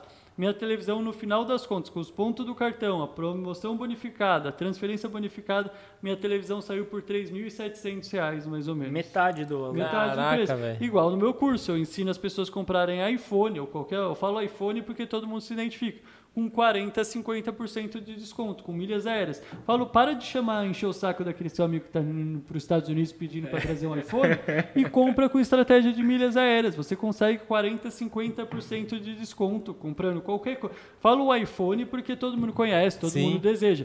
Mas, tipo, roupa na Renner, você consegue comprar com desconto. Televisão, igual eu falei para minha casa. Panela, tem tipo Polishop lá. Você consegue comprar panela da Polishop com um baita desconto, suplementos de academia, tem parceria com a Integral Médica, por exemplo, tem parceria com todas as lojas possíveis e, não, é, e você caraca, compra eu não tinha pontos. pensado nisso. Eu tava achando que eu tava abafando aqui porque eu baixei Octoplus e daí eu vou, vou tipo, ah, tenho, tenho, tenho, tenho uma promoção hoje lá que dobra a quantidade Sim. de milhas sua na Smile. Daí, não, essa legal. é uma estratégia boa. Agora imagine, você compra por esses pensado, sites. Cara que você vai ganhar 12 vezes mais do que o seu cartão Tô de louco. crédito. Então você vai ganhar 12 vezes mais do cartão de crédito, então é 13 no total. E aí você esses pontos que você ganhou, você vai transferir com 100% de bonificação, igual essas promoções Já que você recebe da cara, Já dobra de novo. Então é muita coisa que você ganha. Fora a promoção, que eu ensino também eles comprarem milhas mais barato e vender a um preço uhum. mais alto, né?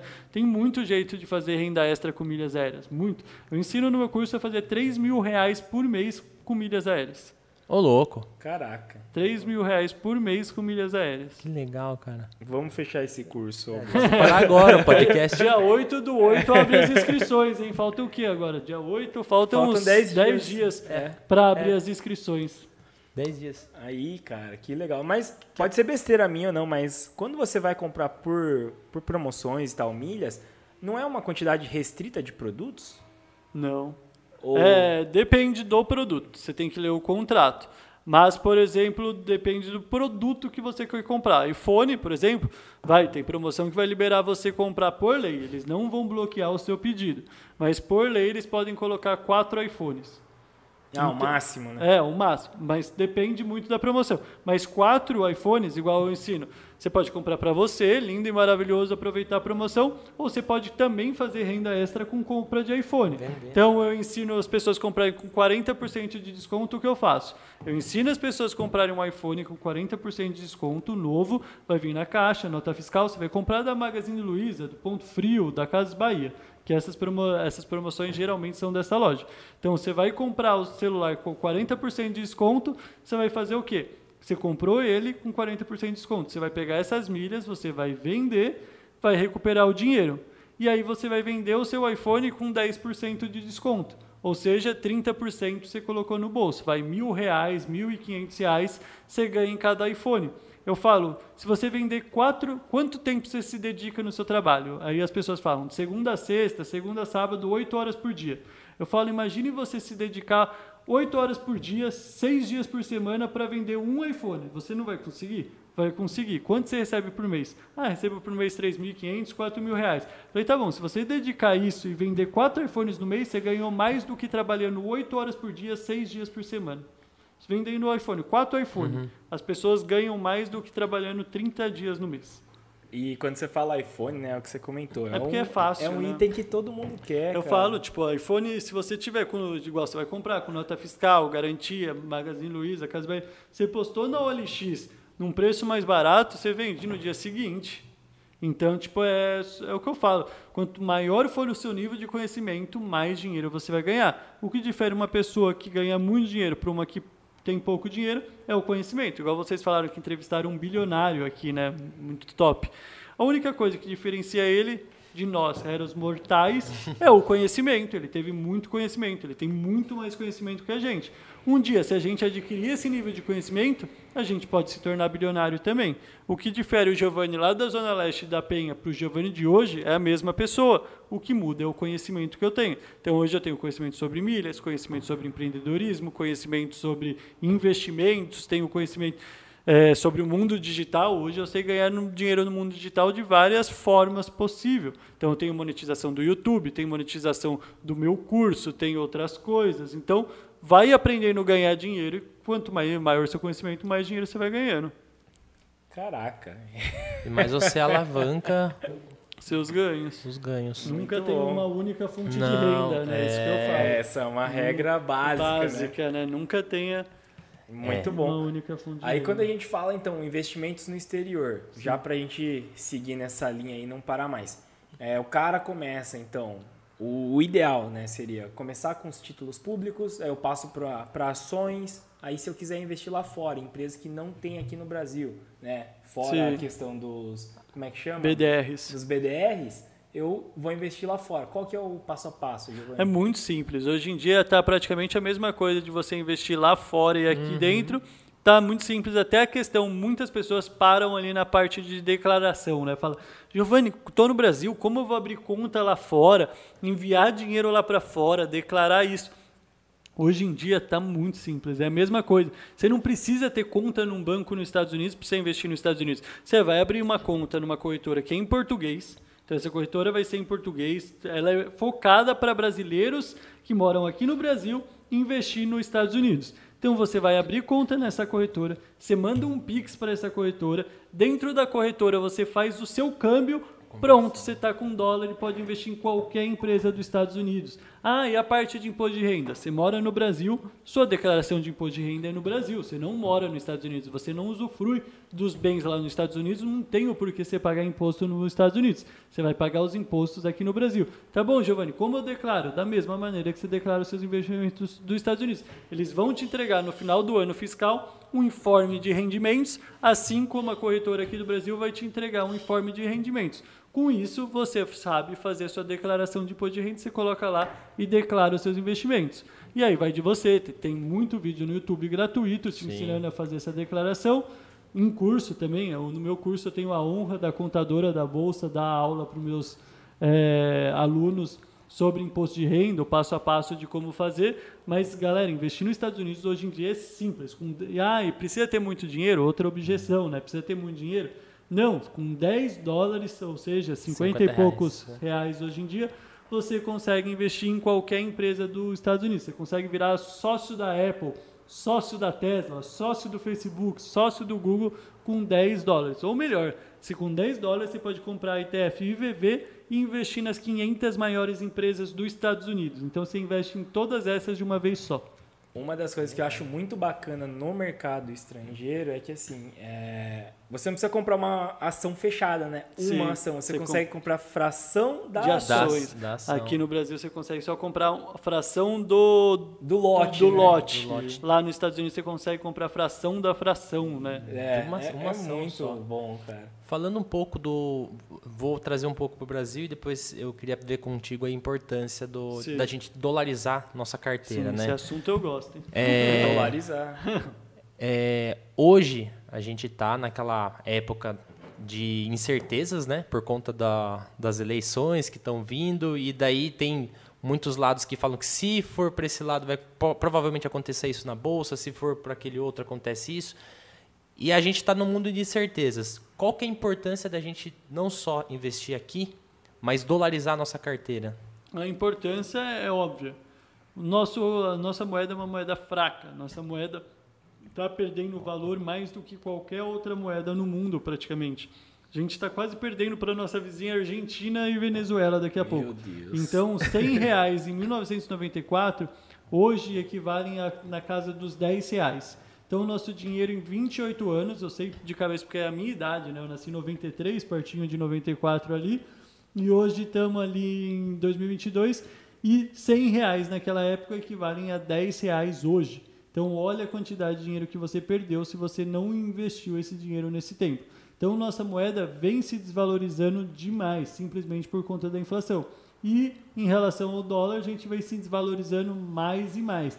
Em 1994, no plano real, o dólar era um para um com o real. Um para um. Então não tinha diferença. Você ia para os Estados Unidos ali um para um. Depois começou a ficar 1,50, 2, 3, 4. Chegou no 4, era um absurdo. Falava, ninguém mais vai para Disney porque o dólar vai cair em breve. Não sei o que lá. Foi para 5, agora chegou quase a 6, caiu de novo para 4, agora quase chegou a 6 de novo, caiu para 5,30 agora. Então eu falo, no curto prazo o dólar é imprevisível. A gente não tem como saber qual vai ser o, o dólar é a coisa mais difícil de prever no mundo. Dentro de todos os investimentos, todas as moedas, o dólar é a coisa mais difícil de prever no mundo. Não tem como conseguir prever o dólar, porque é uma, é uma moeda que ela depende de todas as outras economias do mundo. O mundo inteiro usa dólar. Então, se acontece alguma coisa na Arábia Saudita, o dólar vai ser influenciado.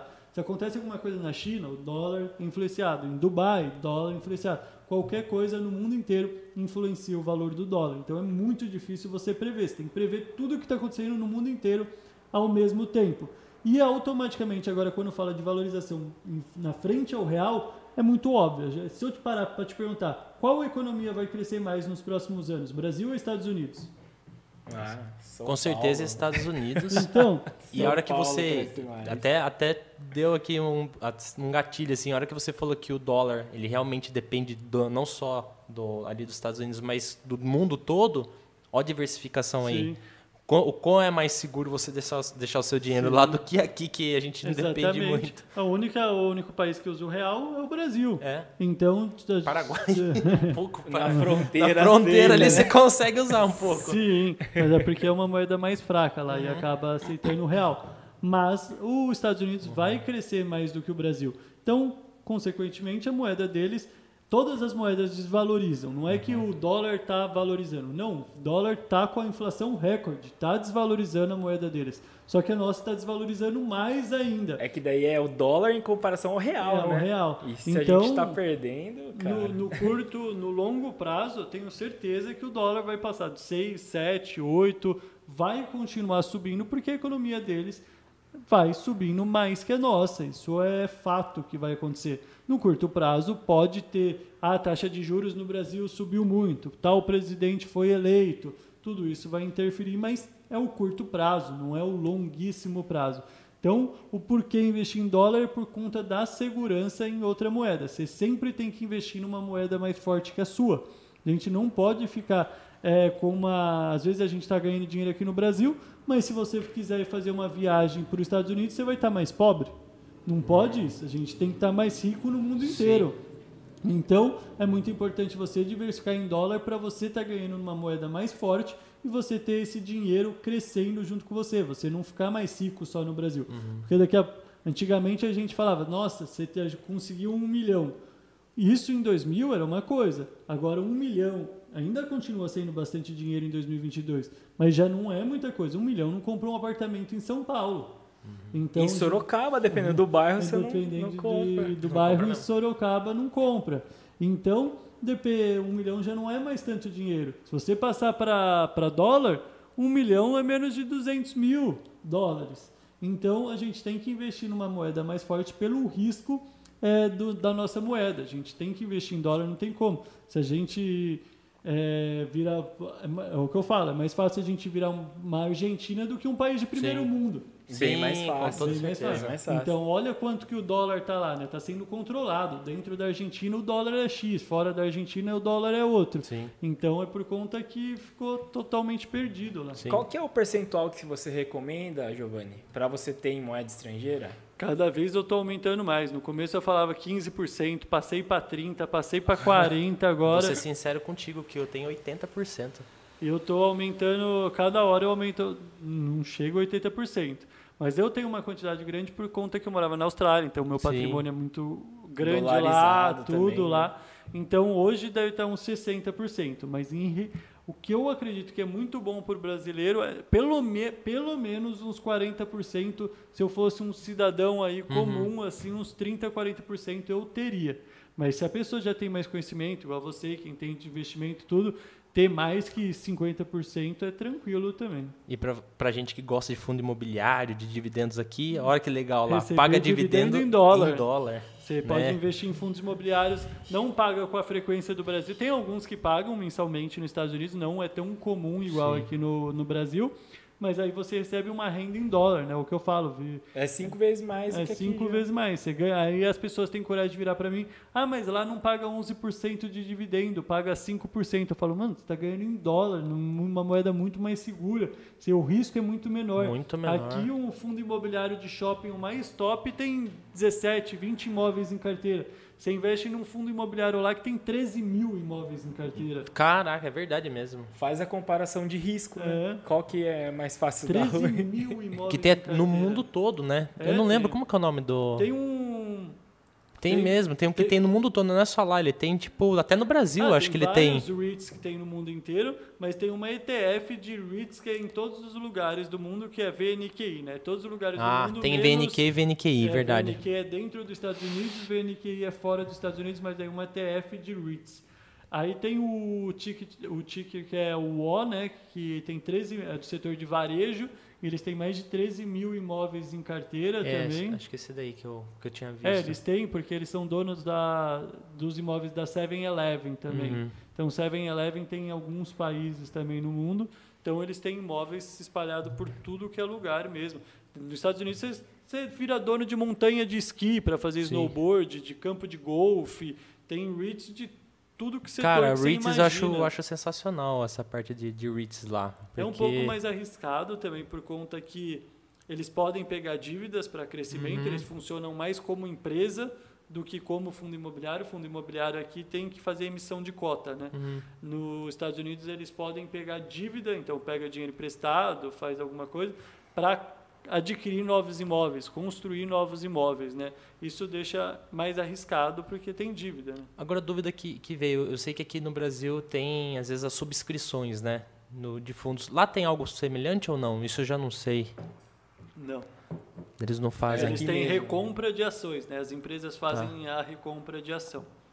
Tá. Subscrição, se tiver, não é comum ser falado. Eu nunca vi, nunca é, apareceu não, também, nas corretoras, não também não, nunca. Eu não posso afirmar com 100% de certeza, mas nunca Sim. vi, não. Quer Aí continuar já... lá fora ou quer pular para cripto, que é uma coisa bem legal para a gente falar? É, então, até já ia aproveitar uma das perguntas aqui que o Thales mandou. Giovanni, em relação a investimentos oh, um e né? metaverso. Porque aí o metaverso já Sim. entra muito forte na parte de criptos também, né? Como Sim. você enxerga isso aí, Giovanni? Você acha que é o futuro mesmo? O futuro pode ser. Eu não sei se é o futuro presente. A, curto prazo. A, a, curto prazo, igual pensaram, né? Para não falar que eu estou mentindo, tem uma live no meu Instagram que eu, eu fiz. Foi no algum Black Friday. Eu fiz uma live de Black Friday que eu falei só de criptomoeda. Não sei em que ano que foi. Foi em 2021, provavelmente. Foi no auge do, do metaverso, quando tudo era metaverso. Tudo. tudo Só se falava nisso. As moedas de metaverso subindo 16 mil por cento. Eu abri uma live e falei, galera, eu posso me arrepender no futuro. Porque o problema de nós influenciadores, né, aqui, é que a gente fala uma coisa e fica gravado. Sim. Diferente da pessoa que manda a pergunta em casa, a pergunta dela não fica salva. ela não fica Some, salva. Né? Hoje em dia eu falo uma coisa, a pessoa vem com um print daqui a pouco fala. Daqui um ano ela vem com um print e fala, você falou que ia subir essa ação. É. E aí, João? Então eu fiz essa live e eu falei, ó, não tenho nenhuma é, criptomoeda de metaverso, não vai dar certo e muitas pessoas vão perder dinheiro. Não vai dar certo no curto prazo. E aconteceu. Eu sou bom? Não, não sou bom. Aconteceu porque era meio que óbvio que ia acontecer, porque sempre acontece assim.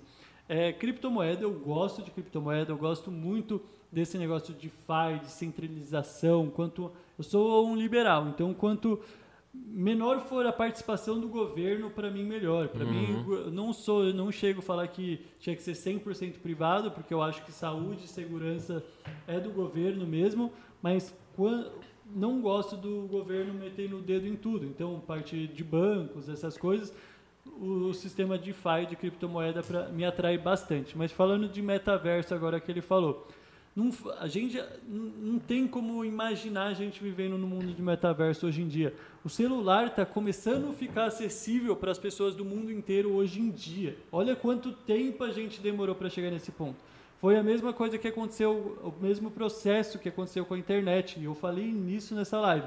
A gente teve a bolha da internet em 2000, que foi quando surgiu muitas empresas de tecnologia, se valorizou demais e aí falaram que a internet não ia para frente.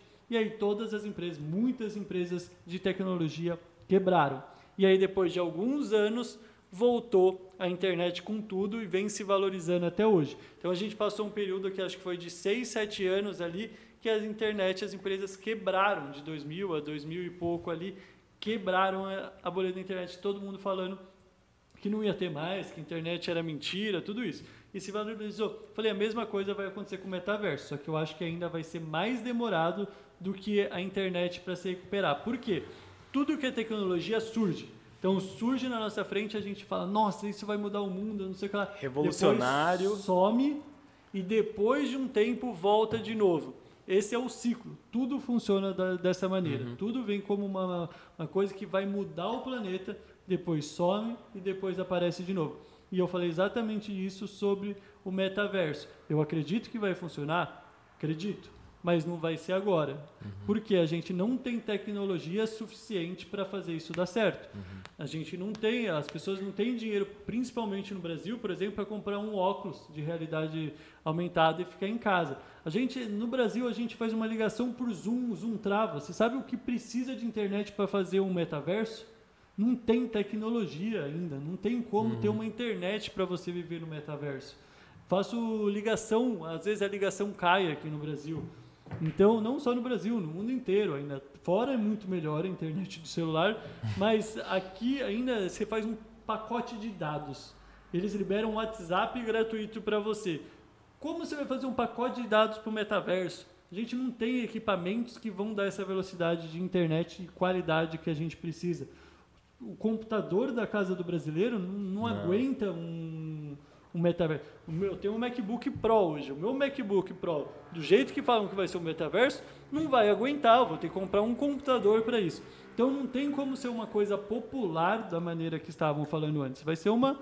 Pode funcionar, mas para um nicho muito pequeno de pessoas e depois vai se tornar popular, igual se tornou o celular, é com o tempo, mas eu acredito que vai ser coisa de 10 anos aí. Cara, já pensou se isso aí dá certo ano que vem, cara? O pessoal pega esse corte, Giovanni. A, gente, a gente vai é. aprendendo, né? Mas, Ô, mas Giovanni, você falou lá no, no Velecast e agora... Não, daí a gente faz um corte assim, Giovanni refuta metaverso, coloca Não, a cara dele. Pode acontecer, tomara, que aí o meu Bitcoin vai disparar também. Sim, porque é, é isso mas que eu ia falar. Mas eu invisto diretamente no, nas criptos de metaverso. Mas consequentemente, se elas subirem muito, meu Bitcoin, minha Ethereum ali sobe junto, Sim. minha Solana sobe junto.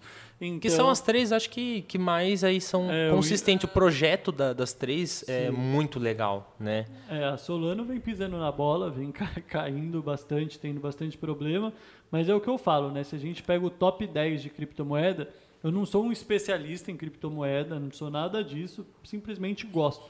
É uma coisa que eu gosto uhum. de estudar, assim, mas não não vivo no, nesse mundo de, de igual tem alguns, muitos investidores que é só de criptomoeda, tudo isso. Especialistas, não, né? Eu, minha área mesmo é fundos imobiliários, ações, esses tipos de investimento. E esse é um assunto que eu gosto por conta da descentralização do mercado de DeFi e tudo isso.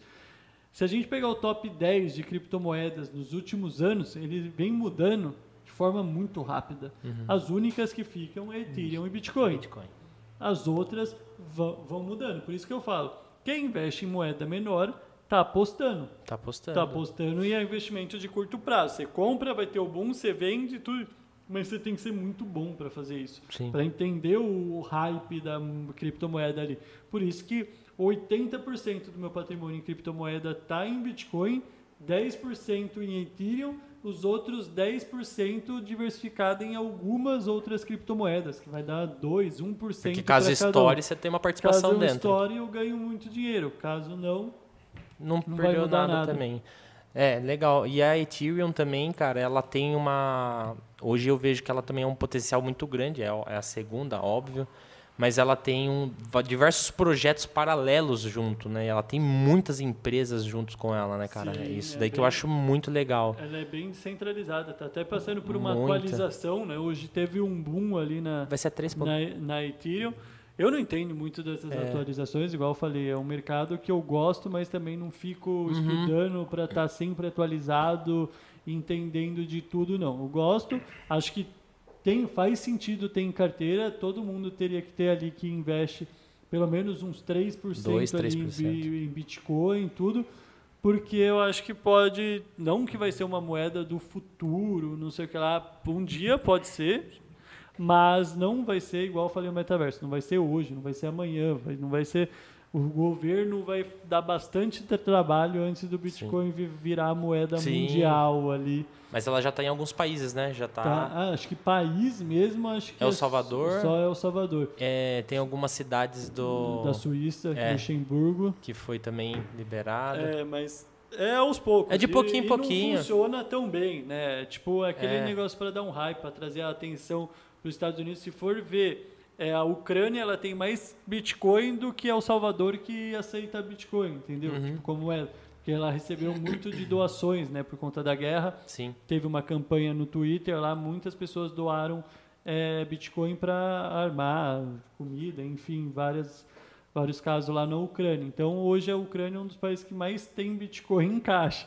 Se o Bitcoin explodir, É. O, o conceito da criptomoeda que eu acho muito foda é a questão de você. Se você lembrar a sua chave de, de acesso, você consegue viajar para qualquer lugar do mundo sem nada, é o que eu falo. né? Eu, fa- por lei, né, 10 mil dólares que você pode viajar no, no bolso. Eu vim da Austrália com muito mais, porque eu estava com a minha carteira de criptomoeda no bolso. É, a- como que é o nome? A da- Ledger. Ah. Tinha a Ledger. Tem, tem a Cold- tre- É, tre- Cold Wallet. Cold Treasure. Wallet. Treasure, né? É, Essa Treasure. daí é, é, essa então é legal. é basicamente isso. Você anda com a sua, com a sua Carteira. carteirinha fria ali. E você nem precisa, né? É a andar hard wallet que eles falam, não? Hard wallet. É, na verdade você nem Se, precisa. se né? você tiver as 12 senhas, você, você joga ela no É lixo. 14, é, ca- é 12, 12, Doze. Depende da carteira, né? É, tem umas que é a 14. Ledger é 12. Aham. Se você tiver as 12 senhas, você pode jogar ela fora, quebrar ela. Você guarda essas 12 senhas. Quando você quiser resgatar, você compra outra, digita o aplicativo ali, digita as duas senhas, vai aparecer suas criptomoedas novamente. Mas é, Sensacional, querendo né, ou não, cara? é um risco, né? Porque E- e- você perde um negócio É um desse, risco, não tem mas, as a- senhas. mas aí a questão também de responsabilidade, né? Sim, Sim, com Você tem que certeza. ter responsabilidade para fazer isso. Que é dinheiro. Se a pessoa não conseguir cuidar de um acesso de 12 senhas e perder, a pessoa não merece ter esse dinheiro todo que ela deve ter em Bitcoin também para fazer todo esse processo, Sim. tudo. Então, a minha senha da minha Ledger eu tenho anotado em vários lugares. Por, pre- Tatuado, né? Tatuado, pra nunca esquecer. Por tudo. Se então eu- é questão de responsabilidade Se eu também. bater a cabeça, tá aqui, ó. Né? Vai lembrar. Você tem, Giovanni, um Bitcoin? Não, já tive, eu comprei Bitcoin em 2014. 2014 Nossa, valia e pouco. 2013. Valia- Teve Eu mais paguei- de um. Eu comprei a 7 mil reais o Bitcoin. Valia pouquíssimo. 7 mil reais mais ou menos Nossa, foi. ele, ele pegou Mas, no... mas, cara. Mas eu vendi, eu, não, eu poderia falar, eu já postei até print screen dessa compra que eu fiz, foi no mercado Bitcoin, mas eu vendi a tipo 15, 14 mil, vai, não foi nem Ah, 15 vendeu bem mil. pra caramba. Porque dobrou. quando tá a 7, todo mundo já fala que tá muito caro, cara. É igual você vê hoje, tá 200 e pouco em reais, né? Você Tem gente nunca falando que- imagina que... de 7 mil reais vai chegar a 70 mil dólares. Mas eu- 300 é, cara. reais. Então, não, é- não é Bitcoin, mas eu já isso. comprei Ethereum Eu- quando valia 5 e ele chegou a valer perto de 20. É, eu Né, que eu vendi. Não, se eu for ver, é que eu tenho muito mais em Bitcoin do que eu tenho em Ethereum. Mas se for ver em porcentagem, o meu lucro na Ethereum é muito é maior. maior. Muito é maior. muito maior. Comprei Bit Ethereum também, era coisa tipo de mil reais. É, ela Caraca, chegou. Caraca. Eu lembro que eu comprei que tava 5. E a galera falou, tá barato, porque tava 7, ele caiu pra É. 5. Eu falei, nossa, tá Comprei baratíssimo. Ethereum muito barato. Porque hoje, se você olha o Bitcoin, cara, você ter um Bitcoin. Eu acho que a é uma moeda do moral, mundo todo, né? Óbvio que ela é é uma moeda virtual, vamos colocar assim, né? Mas do mundo todo E é a que tá mais ali. vale, Não. não é? Qual que é? É, o Bitcoin hoje em dia tem menos de um trilhão de valor de mercado. Não, não, tô falando um. Bitcoin. Igual, a gente tem um ah, real, tá. o, o, vale, o, um dólar ver, vale cinco reais. o preço, né? Não, o, valor, não o preço, o preço. O preço é mais alto, eu acho. É, não deve ter. Por alguém que a gente nunca viu, que criou, né? Que é o Satoshi. Satoshi. Que ninguém, ninguém sabe Sim. se é uma pessoa ou se é, o, se é um grupo de pessoas, né? Pode Mas, ser uma gota dessa, Satoshi. Pode. Cara. Pode. Cara, vamos para as perguntas vamos e, lá? e a gente fecha? Vamos lá. Bora? Manda as dúvidas aí. Da galera, tem uma galera vendo aqui. Ó, o, o Erlon, Erlon. O Erlon tá bem participativo. É Legal. Legal. Um abraço, Erlon. Não tinha visto o Erlon aqui. Ó, ó. o Erlon aí, ó. Ele é aluno do DNA, por isso que ele tá mandando o símbolozinho aí, ó. Ah, é, legal. Tá... Legal, cara. Tá ligeiro aí, ó. A Natália participando aí, mandou também. A Erlon. tá comendo pizza em casa. Aí, ó. Já deixa um like aí, pessoal. O Erlon elogiou um pouquinho a Sanepar Copel. Meu estado, ótimas empresas. aí, ó. Erlon é gente boa demais. Aí o Rafa mandou aqui, opa Giovanni, fala um pouco sobre milhas, acho que você falou um pouco lá no, no sim, início, sim. Que, que dá para ganhar uma grana, cara, eu me impressionei quando você falou sim, é sobre. Muito bom, pesquisa sobre, porque faz muito sentido mesmo, é uma baita de uma renda extra. Ah, sim. E com o tempo ela pode virar, se tornar principal, sim, né? Sim, é o que eu falo, a renda extra de milhas eu gosto bastante, porque tem muito potencial de crescimento, igual eu falei. Você pode abrir uma loja de iPhone e ficar vendendo iPhone, vendendo acessório para iPhone. Você compra com milhas e vende seus iPhones. Tem muita gente abrindo agência de viagem. Sim. Então você compra passagens com milhas aéreas e vende para outra pessoa essa passagem. Igual você está querendo ir para Orlando, por exemplo. Você fala, ô Giovanni, estou indo para Orlando. Eu falo, peraí, deixa eu ver quanto que eu consigo com as minhas milhas. Ah, eu consigo em milha, de milhas passando para real, 3 mil reais. Você ia pagar 7 mil reais. Falo, eu te vendo por 5 mil. Então, além das minhas milhas, eu ganhei mais 2 mil em cima e 3 mil de milhas. Então, olha o lucro que eu tive. Então, tem muitas pessoas criando agência home office é, de agência de turismo. Né? Sim. Né? Puta pra vender que é. passagem com milhas aéreas e tirando uma baita grana. Que legal, cara. Muito bom. Cara. Quer para umas perguntas polêmicas agora no final? Jogar aqui umas perguntas para ele Essas ou não? perguntinhas. Cara, você tem algumas aí? Ué, tipo, prefere tal ação ou não sei o que lá? Quer, vamos, vamos. Vai, eu começo um... então. Vai, vai, manda aí. Vai, vamos. Coisa rápida aqui antes da gente, da gente terminar, né? Brasil Estados Unidos, investimento. Brasil, por conta que é o que eu sempre falo, quanto maior o risco, maior o retorno. Então, para quem sabe investir, mesmo com a desvalorização do dólar, você consegue um retorno muito bom aqui no Brasil. Mas sempre diversificar, mas eu gosto, se você mora no Brasil, tem que investir no Brasil. Dólar ou criptomoeda? Dólar. Não, calma. É que dólar e, dólar e criptomoeda aí fica um negócio muito.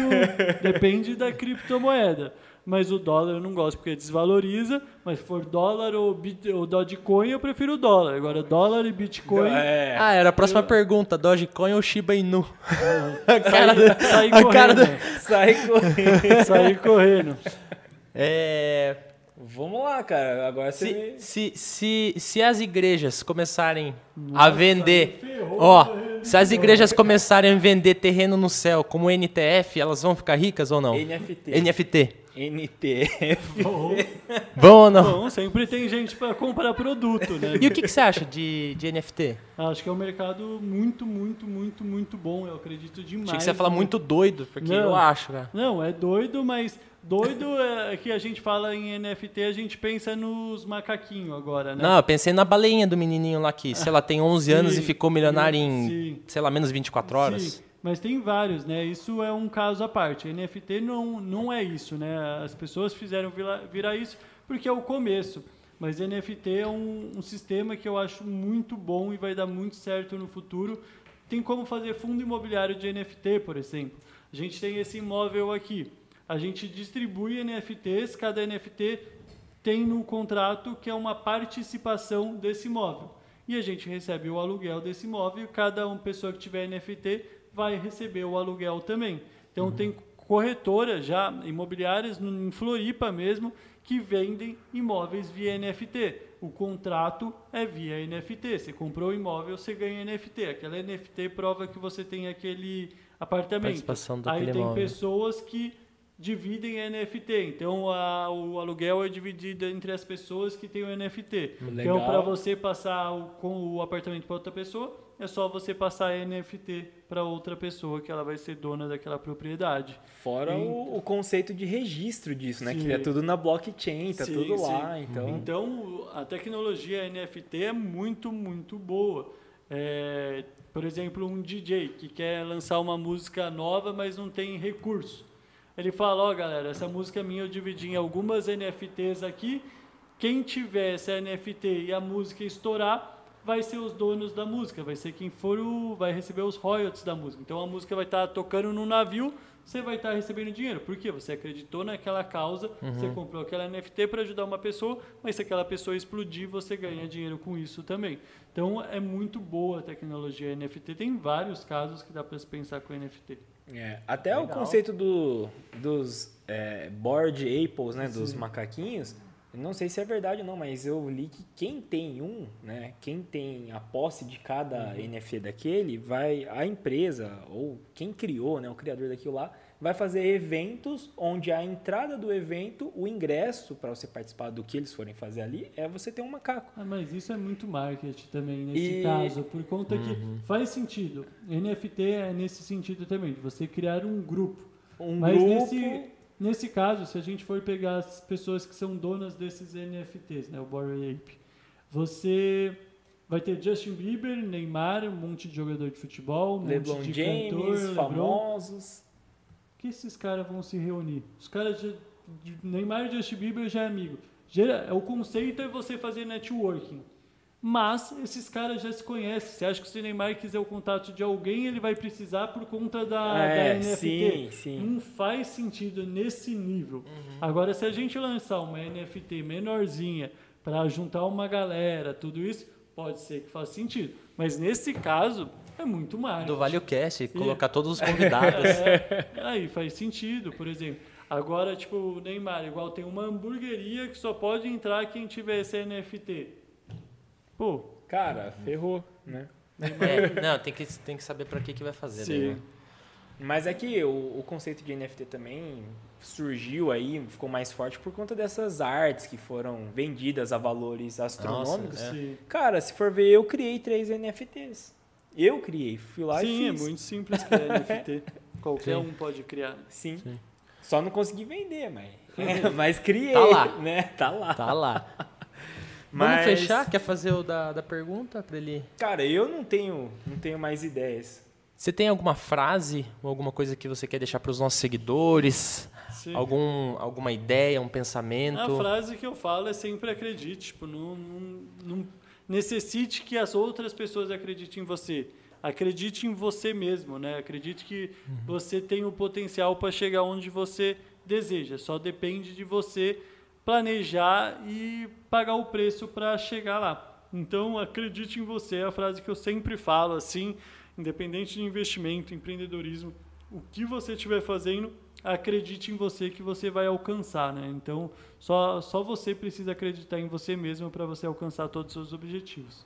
Legal. Muito foda, muito Legal. foda. Antes de encerrar, Giovanni, essa caneca é um presente para você. Muito obrigado, eu não tá. sabia disso não. É, da é um participação. Presente, então a gente até faz um brinde aí. Tem água aí, cara? Tem, tem. Tá, tem. Ou secou. Vamos tem lá. A gente, faz, a gente, faz, um brinde com faz água. Faz um brinde mesmo. seco aí. Ó, mas... Viu? Tem água? Tem água. Mas é isso. Então, ao pessoal que assistiu a gente aí, siga o canal do Giovanni também. Tem conteúdo todos os dias no Instagram, no YouTube. Vai ter agora as quatro lives, né? A, a, minha masterclass, né? Legal. Quatro aulas de investimento gratuita lá. Legal. Que eu vou dar o passo a passo para começar a investir. E aí o link está na minha descrição do Instagram, arroba giovanni.casimiro. Giovanni.casimiro. O pessoal que assistiu, não se esqueçam, deixa o like aí também, manda para mais pessoas. Para quem assistir depois, um muito obrigado. Esse conteúdo vai ficar gravado, então bora divulgar aí também, Sim. né, Giovanni? Vamos mandar para todo mundo. Muito obrigado, Augusto. Obrigado, aí, gente. Giovanni, pelo Brigadão. papo também. Valeu, Giovanni. É... Brigadão. Acho que é isso que, que, o, é que o Ang falou mesmo. Obrigado de novo pela, pela participação, pela parceria. Agregou bastante valor não só para a gente, mas para todo mundo que está assistindo. E eu acho que é isso. É isso. Também não pode esquecer um abraço aí para o Manduri, que cede o espaço aqui para a gente fazer esses conteúdos. E galera, acho que é isso. Muito boa noite aí para todos e vocês. Até a próxima. Até a próxima. Valeu. Valeu. galera.